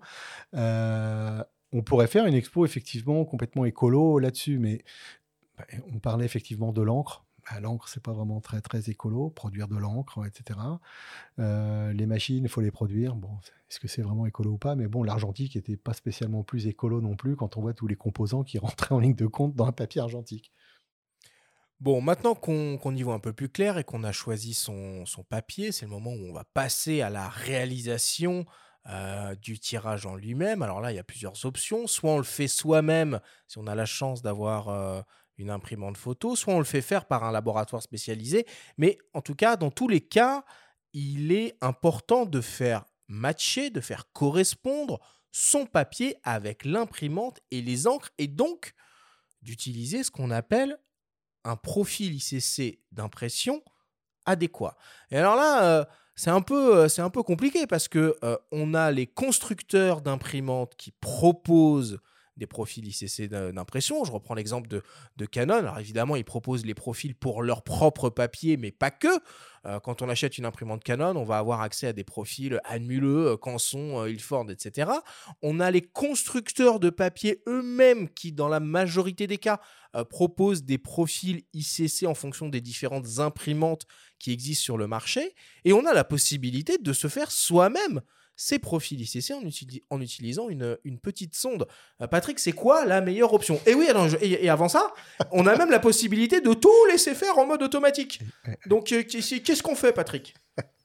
C'est vraiment la question piège. Mais euh, non, mais il y, a- plein de réponses à apporter. En fait, tout dépend déjà du point de vue dont on va se placer. Euh, tu posais d'abord la question qu'est-ce qu'un profil ICC Alors, déjà, on va commencer par répondre par, par ça. Euh, un profil ICC, moi, quand on demande ce que c'est, je dis qu'en fait, c'est un petit peu bah, la carte d'identité du papier. Mais attention, de ce papier avec cette imprimante. Avec telle imprimante, Voilà, oui, parce que C'est-à-dire que, important, un papier va avoir plusieurs cartes d'identité selon l'imprimante avec laquelle il va être utilisé. Voilà. C'est-à-dire qu'il n'y a pas un, un profil entre guillemets générique qui va correspondre à toutes les machines. Chaque machine a une tête d'impression avec une, une- une définition, euh, une résolution d'impression. Il y a les encres, le type d'encre, les encres pigmentaires. Donc, tout ça influe donc sur ce que va pouvoir restituer ce papier. Un papier, pour comprendre comment il est conçu par un fabricant de papier, bah, euh, on va coucher le papier de manière à essayer d'avoir le gamut dont on parlait tout à l'heure le plus large possible. Mais après, bah, on va voir comment il se comporte avec telle et telle et telle machine selon les specs que va nous fournir le fabricant. Et là, on établit ces fameux profils. Alors, tu parlais des profils euh, génériques fournis par les fabricants de papier. Si on remonte à la préhistoire du jet c'est vrai que d'abord, il n'y a pas grand-chose à ce niveau-là. C'est-à-dire que la gestion des couleurs était quelque chose de balbutiant, donc il n'y avait pas grand-chose. Et puis quand il a commencé à y avoir les premiers profils papier fournis par les fabricants, c'était pas vraiment extraordinaire. Donc euh, on avait tendance à dire, bah, l'idéal, il faut les faire soi. donc, comme tu dis, il faut un outil pour le faire. Ça s'appelle un spectrocolorimètre. Donc, comment on fait un... C'est un petit peu comme si on allait calibrer un Tu écran. peux citer deux, trois modèles un peu référence de spectro sur le Bah, marché Je vais t'en citer qu'un parce qu'on va dire, enfin, il y en aurait deux. On va dire qu'il y a aujourd'hui euh, euh, Calibrite qui a succédé, on va dire, à X-Rite, qui a un modèle euh, qui est issu du Color Monkey, qui a un nom, je ne me rappelle plus, mais il y en a. X-Rite n'existe plus? C'est alors X-Rite existe toujours pour les outils professionnels, mais pour la partie photo grand public, c'est devenu Calibrite. D'accord. Ok, donc euh, il distribue euh, les charts color checker, euh, les colorimètres. L'iOne Alors l'iOne existe, mais chez X-Rite. C'est plus un outil rentré dans la photo. Ok. Mais ça existe toujours. Justement, donc euh, Calibrite a un spectro qui fait aussi office de colorimètre qui va servir à la fois, on va pouvoir calibrer un écran ou faire ses profils papier. Sinon, il y a effectivement l'iOne, là, qui est quand même beaucoup plus onéreux avec une solution qui est beaucoup plus chère, qui là est un vrai spectro et ça coûte très très cher. Je pense que ça, c'est vraiment un outil qu'on réservera aux experts très avancés Ouais, ou au labo, et aux quoi. pros ou à un labo. Voilà, exactement. Ensuite, il y a Datacolor qui a aussi un petit colorimètre, pas, qui est plutôt accessible en termes de prix, qui vient con- concurrencer celui de Calibrite en fait, hein, et qui permet, on va dire, à l'amateur de faire ses profils. Alors ça, euh, tu me demandais tout à l'heure, qu'est-ce que je conseillerais à, à- à quelqu'un aujourd'hui Profil donné par l'imprimante, de, profil donné par le fabricant ou profil perso? Alors, déjà, les profils fournis par l'imprimante, c'est les, les profils des papiers du, du fabricant d'imprimante. Pas que, pas que. Non, non, non, non, mais déjà, au départ, quand on installe un pilote, que ce soit chez Epson ou chez Canon, quand on va s'en servir, on va dire avec Photoshop, on a accès tout de suite bah, au profil de l'imprimante. C'est-à-dire que, parlait de Canon, si je prends par exemple, euh, allez, on va dire le Proluster, je viens de tirer l'expo d'une copine dessus, euh, on a accès au profil fourni par Canon. Et en toute franchise, euh, mais il marche grave. Ça marche bien. Il marche grave, grave. Pour avoir fait moi-même un profil Proluster et pour avoir fait les, tir- euh, les tirages correspondants, euh, on t'as pas réussi à faire mieux, quoi. euh, sauf parce que je l'ai marqué au dos, je suis incapable de dire qui est le profil fabricant, etc. Et ça, c'est vrai aussi aujourd'hui pour les profils qui sont aussi fournis par les papetiers, donc Anemuleux, Canson, Permajet et consorts. Aujourd'hui, les gens qui font ça aujourd'hui bah, font ça avec les mêmes outils que nous, hein, c'est-à-dire les outils d'X-Rite, euh, Calibrite ou les outils de Datacolor. Et on a des profils, franchement, qui sont ultra performants. C'est-à-dire qu'il y a un vrai progrès qui a été fait. Maintenant, quand on veut vraiment pousser le raisonnement euh, jusqu'au bout, ce que fera certainement un labo ou un pro, moi ça m'arrive de le faire, j'achète euh, du papier euh, en, grosse quantité et je regarde les références du papier comme avant, on regardait un petit peu les lots des films qui venaient de, du, même lot de, films. Bah, je sais que si je fais mon profil, bah, j'ai un profil qui est vraiment sûr pour ces euh, 200 feuilles de papier que j'ai. C'est bien mon profil à moi. Donc ça, au moins, c'est l'assurance de mon papier. Mais en toute franchise, encore une fois, quand on voit le profil fourni par le fabricant et celui que j'aurais obtenu moi, il y a peu. Et on souligne aussi une chose, c'est que des fabricants comme Canon aujourd'hui, quand ils lancent une imprimante, c'était le cas avec la Promille, moi je me rappelle pour l'avoir déjà même bêta testé euh, avant, et quand elle a été lancée sur le marché, elle a été lancée, outre les profils papier Canon, avec des profils pour certains papiers anneuleux, des papiers Canson, euh, il y avait de l'Ilford, etc. Les tests qu'on avait faits, moi, m'avaient mis euh, vraiment le, m'avait scotché parce que je me suis dit, mais on a vraiment une imprimante où on peut imprimer les yeux fermés, déjà en utilisant que les soit le profils. type de papier. Voilà, peut- on peut parler de Philippe Omesser, hein. Alors, il y Euh, a Philippe Omesser, qui est, qui est- qui est un ami photographe qui est installé à, à Mulhouse, qui, qui- qui continue, qui est ambassadeur Canon, du reste, qui teste euh, en permanence cette imprimante. Euh, Il était unanime quand on a fait les tests ensemble. J'ai réussi à le convaincre euh, que ces images qu'il ne voulait pas imprimer sur tel et tel papier, bah, il adoptait et la machine et les papiers. Et pour répondre à, je crois que c'est la dernière question que tu posais tout à l'heure, peut-on se fier aux pilotes fournis euh, par, euh, par, une par- enfin, par un fabricant d'imprimante sans utiliser de, de profil ICC Moi, j'ai toujours tendance à dire qu'au moins, l'utilisation des profils ICC, c'est l'assurance de la, répétabilité. C'est-à-dire que je peux imprimer à, à- à- à 10, à- à 10 mois d'intervalle. À partir du moment où j'ai utilisé le même profil avec ma même machine et mon papier, j'ai vraiment la même chose. Le pilote, bah, ça a vachement progressé. Euh, je reste vraiment étonné de voir que quand on suit bah, euh, le pilote, euh, processus le processus classique, euh, classique, pompé. rest- alors attention, en restant, en restant aussi dans des schémas classiques d'utilisation de papier, hein, des papiers photos, sans sortir trop trop des sentiers battus, bah ça sort super bien.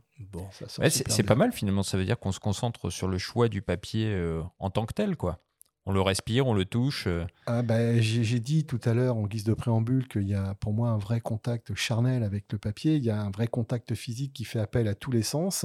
Le papier, c'est la vue, c'est le toucher. Il y a vraiment une odeur du papier. Vous verrez qu'un un papier barité a vraiment une odeur. Alors je dis pas que ça, ça embaume la pièce de, barium, c'est faux, mais quand on approche la, feuille près de son nez, ne serait-ce que pour la voir un peu plus près, regarder un petit peu l'état de surface euh, par rapport à l'angle qu'on va mettre avec une feuille, on sent les odeurs du papier, on sent les odeurs de, des composants, etc., etc. Il y a un vrai contact physique. On va conclure là-dessus. Merci beaucoup, euh, Patrick, pour, euh, pour toutes tes explications. Et on passe à la suite avec le débrief.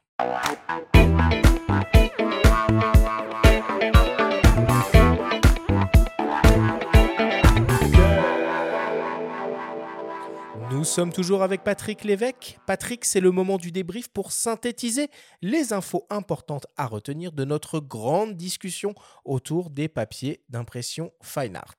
Première question, Patrick. Pourquoi c'est important le choix du papier pour un tirage photographique jet d'encre?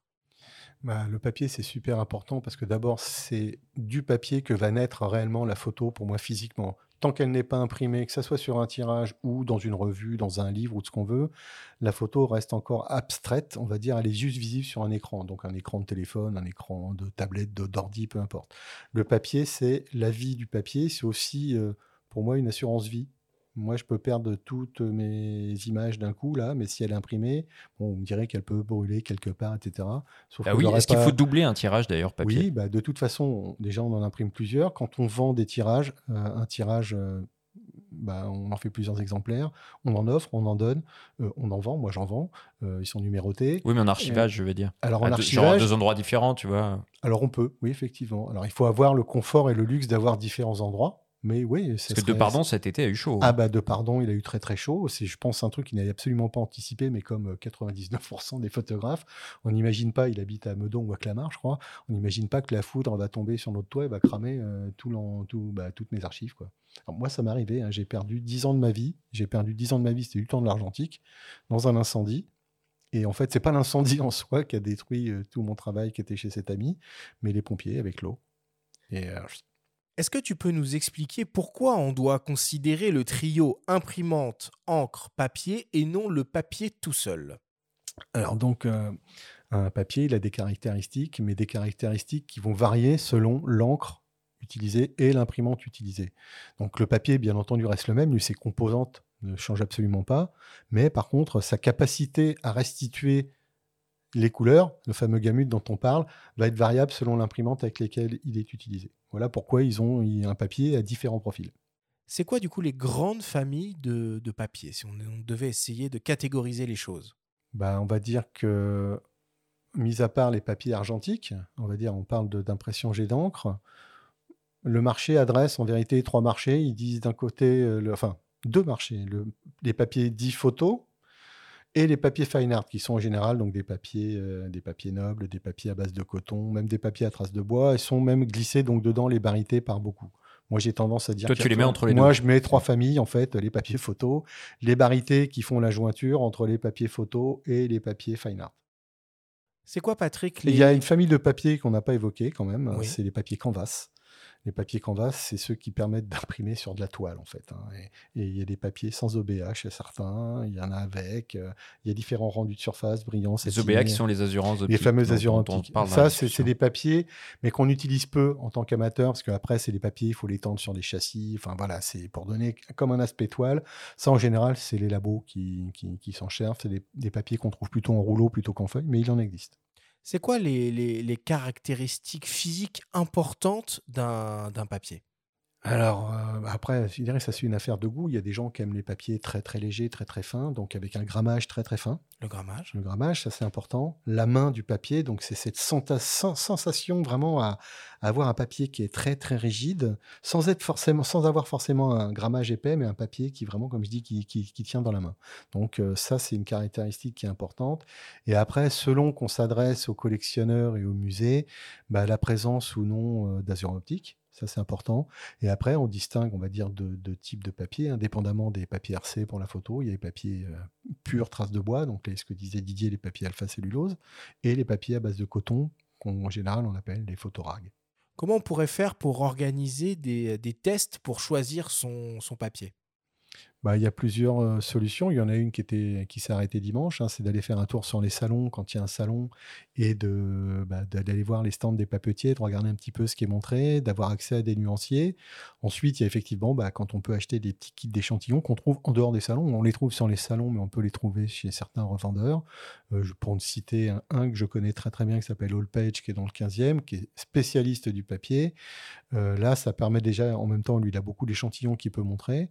Et bon, ça permet d'acheter des kits où on peut acheter différents. Il y a des kits fine art, il y a des kits photo chez certains fabricants, et on peut se frotter à différents papiers pour faire quelques essais. Ah, C'est c'est vraiment un argument en faveur du présentiel, du matériel et des salons. C'est-à-dire que Fondamentalement. On est dans l'analogique, hein, dans le là- papier, Là, hein, pour le euh. coup, euh, c'est pas quelque chose qu'on va acheter Ah non, comme non, ça. de- euh, là, ben justement, euh, on, on- on a tendance à dire aujourd'hui qu'il se fait je ne sais combien de millions de photos à la seconde. C'est des photos qui, pour beaucoup, restent au fond d'un smartphone ou d'une tablette, qui dorment, qu'on ne voit même pas. Et ceux qu'on voit la plupart du temps, c'est sur des écrans.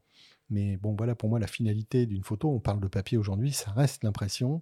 Et l'impression, oui, c'est analogique, en fait. hein. C'est quelque chose de physique, c'est quelque chose, après, comme je disais, de charnel, de, visuel. Et, oui, il faut, euh, il faut pouvoir aller se rendre compte des papiers. Alors, le problème, c'est qu'il y a peu, aujourd'hui, de ven- revendeurs qui vendent du papier. Là, je pleure d'une chose.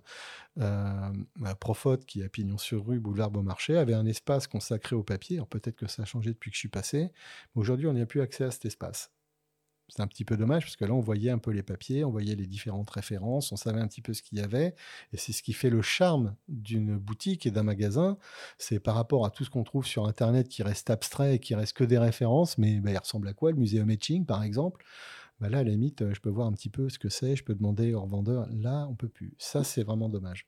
Donc, il faut qu'il y ait de la place pour ça. Il faut qu'on puisse les montrer, les toucher un peu, les voir. Enfin, c'est très important. Et pour terminer, est-ce que tu peux un peu nous, rappeler les grands constructeurs, les grands fabricants euh, de papier qu'on peut euh, trouver sur le marché français? Ben, en France, hein, comme je l'ai dit tout à l'heure, on trouve euh, principalement, on va dire, un Numuleux, donc qui est un fabricant de papier allemand, un papetier allemand, Canson, bien entendu, qui est le- notre champion français, qui a une gamme de papier absolument superbe.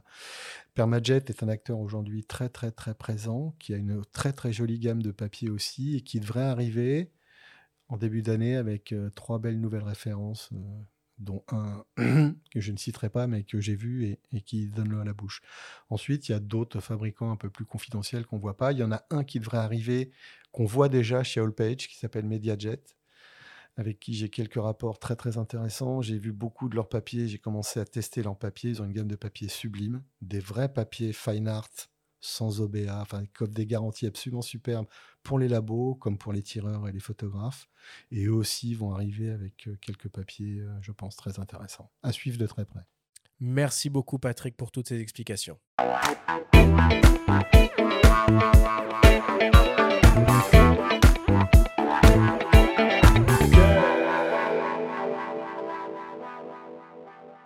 Il est temps de passer à la dernière partie de cette émission et d'attaquer le traditionnel quiz.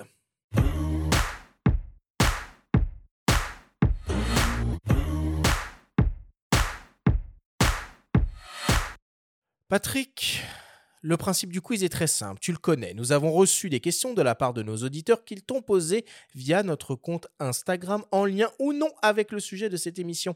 Nous en avons sélectionné quelques-unes et tu vas avoir seulement 30 secondes et pas une de plus pour tenter d'y répondre le plus clairement possible. Patrick, as-tu bien recompris la Oui. consigne? Oui, oui, j'ai compris. alors on démarre avec une première question qui nous vient d'un dénommé Franck. Franck se demande pourquoi le papier photo jet d'encre est si cher?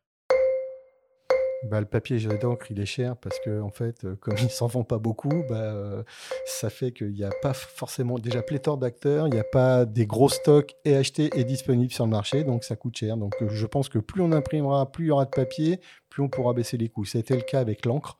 L'encre, on a vu que l'arrivée des machines à réservoir a démocratisé, on va dire, le prix de l'encre, c'est-à-dire qu'on l'a vraiment rabaissé au prix du millilitre.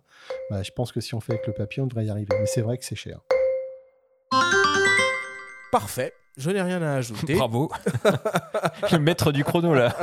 Impressionnant. Deuxième question qui nous vient d'une dénommée Héloïse. Héloïse se demande quel est ton papier fine art préféré? Ah bah évidemment, là tout le monde le sait, c'est pas un secret pour personne. C'est un papier japonais, c'est le bison. C'est un papier moi qui m'a fait, mais, fait triper dès que je l'ai vu parce que c'est un papier qui a un superbe rendu. C'est un papier qui a quatre bords frangés. J'adore ça. C'est très très très très noble. C'est un papier qui a une main extraordinaire et c'est vraiment un papier euh, quand on a imprimé dessus, euh, on a du mal à revenir en arrière. Mais c'est un papier hyper cher. Je préfère même pas parler des prix. Oh bah vas-y, vas-y. Non, c'est très cher. On le trouve facilement? Oui, on, on le trouve chez Graphic Réseau, chez Profot. euh, On le trouve. Combien ça vaut la, la feuille à 3 Euh, on a trois, je crois qu'on doit être au moins 40 balles la feuille, je crois. Ah oui, d'accord. Ok, ok, ok. Troisième question qui nous vient d'un dénommé Étienne. Étienne se demande quel est le meilleur setup qu'on puisse imaginer pour se lancer dans l'impression fine art à la maison? L'impression fine art, pour moi, déjà, c'est l'impression pigmentaire. Il n'y a pas pléthore de machines dans ce format, donc c'est une, une- une- une Pro 300 chez Canon ou une NP700 chez Epson. Et ensuite, bah, c'est aller chez un revendeur, prendre les petits kits d'échantillons de papier qu'on trouve qui sont pas très chers. Il y a des kits spécialistes photo ou, ou- ou fine art. Et on commence à se faire un petit peu la main avec ou sans profil, mais déjà voir un petit peu les rendus de ces papiers. Et au mieux, si on peut avoir accès à un échantillon de papier, des échantillonneurs, c'est parfait.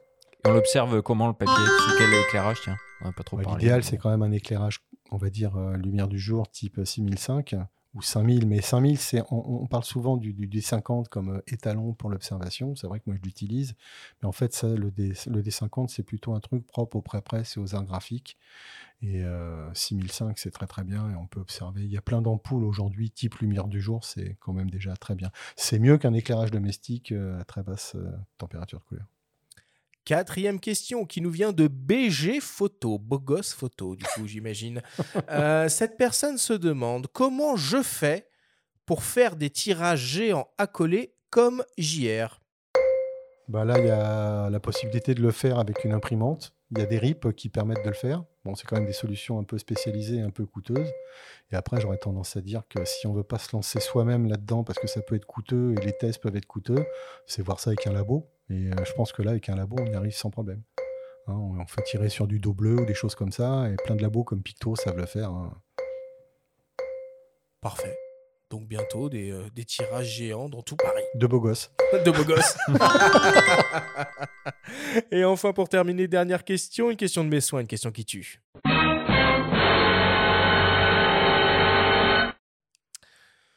Patrick, dresse-nous le portrait robot du papier idéal. Alors, un papier idéal. Qui existe ou qui n'existe pas. hein. Tu peux fermer les yeux et. Ouais. C'est Fais-nous le- voyager, là. L'instant sensuel. Euh, bah, moi, j'aime bien les bords frangés, donc un papier à bords frangés, c'est chouette. J'aime beaucoup le barité, donc un papier barité frangé, c'est bien. Ça pourrait être un papier euh, rag, donc un papier coton barité, euh, grand format, bien entendu sans azuran optique. Et ouais, qu'on trouve en feuille du plus petit au plus grand, ça, pour moi, ça serait bien. Voilà qui conclut le quiz cette semaine.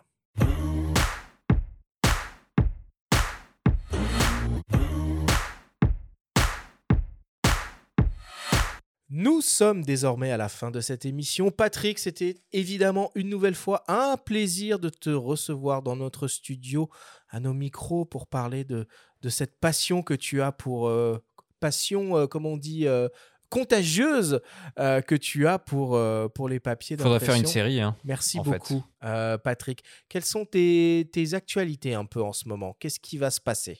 Bah, moi, je bosse beaucoup en prod en ce moment. Étonnamment, euh, la prod a beaucoup repris le chemin euh, de ma vie. Donc ça, c'est plutôt bien. Je suis très content à tout point de vue.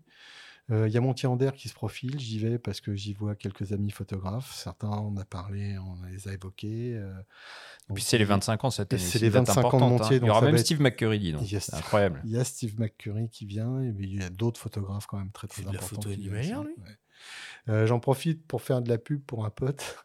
Il s'appelle Pascal Bourguignon, qui a priori devrait pouvoir lancer son livre euh, qui est en financement participatif pendant le, pendant le salon. Donc ça, c'est un bouquin sur les arbres à ne pas manquer. Et Tony Crocetta, Et qui Tony annonce vient. ouais, un, un bouquin extraordinaire, un bouquin euh, sur toute son œuvre, on va dire sa vie, son œuvre. Sa vie, son hein. œuvre, donc là, il a ça un camp met- au Kenya et ça, ça promet Et aussi. ça mérite d'être vu. Oui, tout à fait. oui. En tout cas, il y aura de très très belles expos à Montier, c'est vraiment à voir. Merci beaucoup, Patrick. La semaine prochaine, on va s'intéresser au métier d'iconographe. Nous recevons pour l'occasion Wilfried Estève, le fondateur et directeur du collectif Hans Lucas, qui a une longue expérience d'iconographe dans de nombreux grands hebdomadaires. Merci à tous de nous avoir écoutés. Faites attention à vous, prenez soin de vous et on se retrouve jeudi prochain.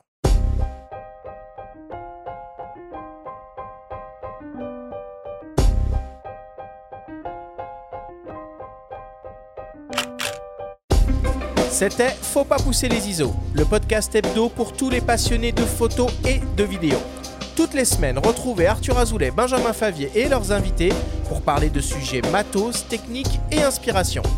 Cette émission vous a été présentée par Canon et sa gamme Image Prograph des imprimantes photos qui offrent des rendus parfaits sur tout type de support papier jusqu'au format A2+, pour une créativité sans limite. Abonnez-vous à notre chaîne et retrouvez l'intégralité de nos émissions depuis toutes les plateformes d'écoute comme Spotify, Apple Podcasts, Google Podcasts, Deezer, Amazon Music et YouTube. Si vous aimez notre podcast, n'hésitez pas à liker, à vous abonner et nous laisser un petit commentaire. Rendez-vous jeudi prochain pour un nouvel épisode. D'ici la fête de la photo et n'oubliez pas, il ne faut pas pousser les ISO.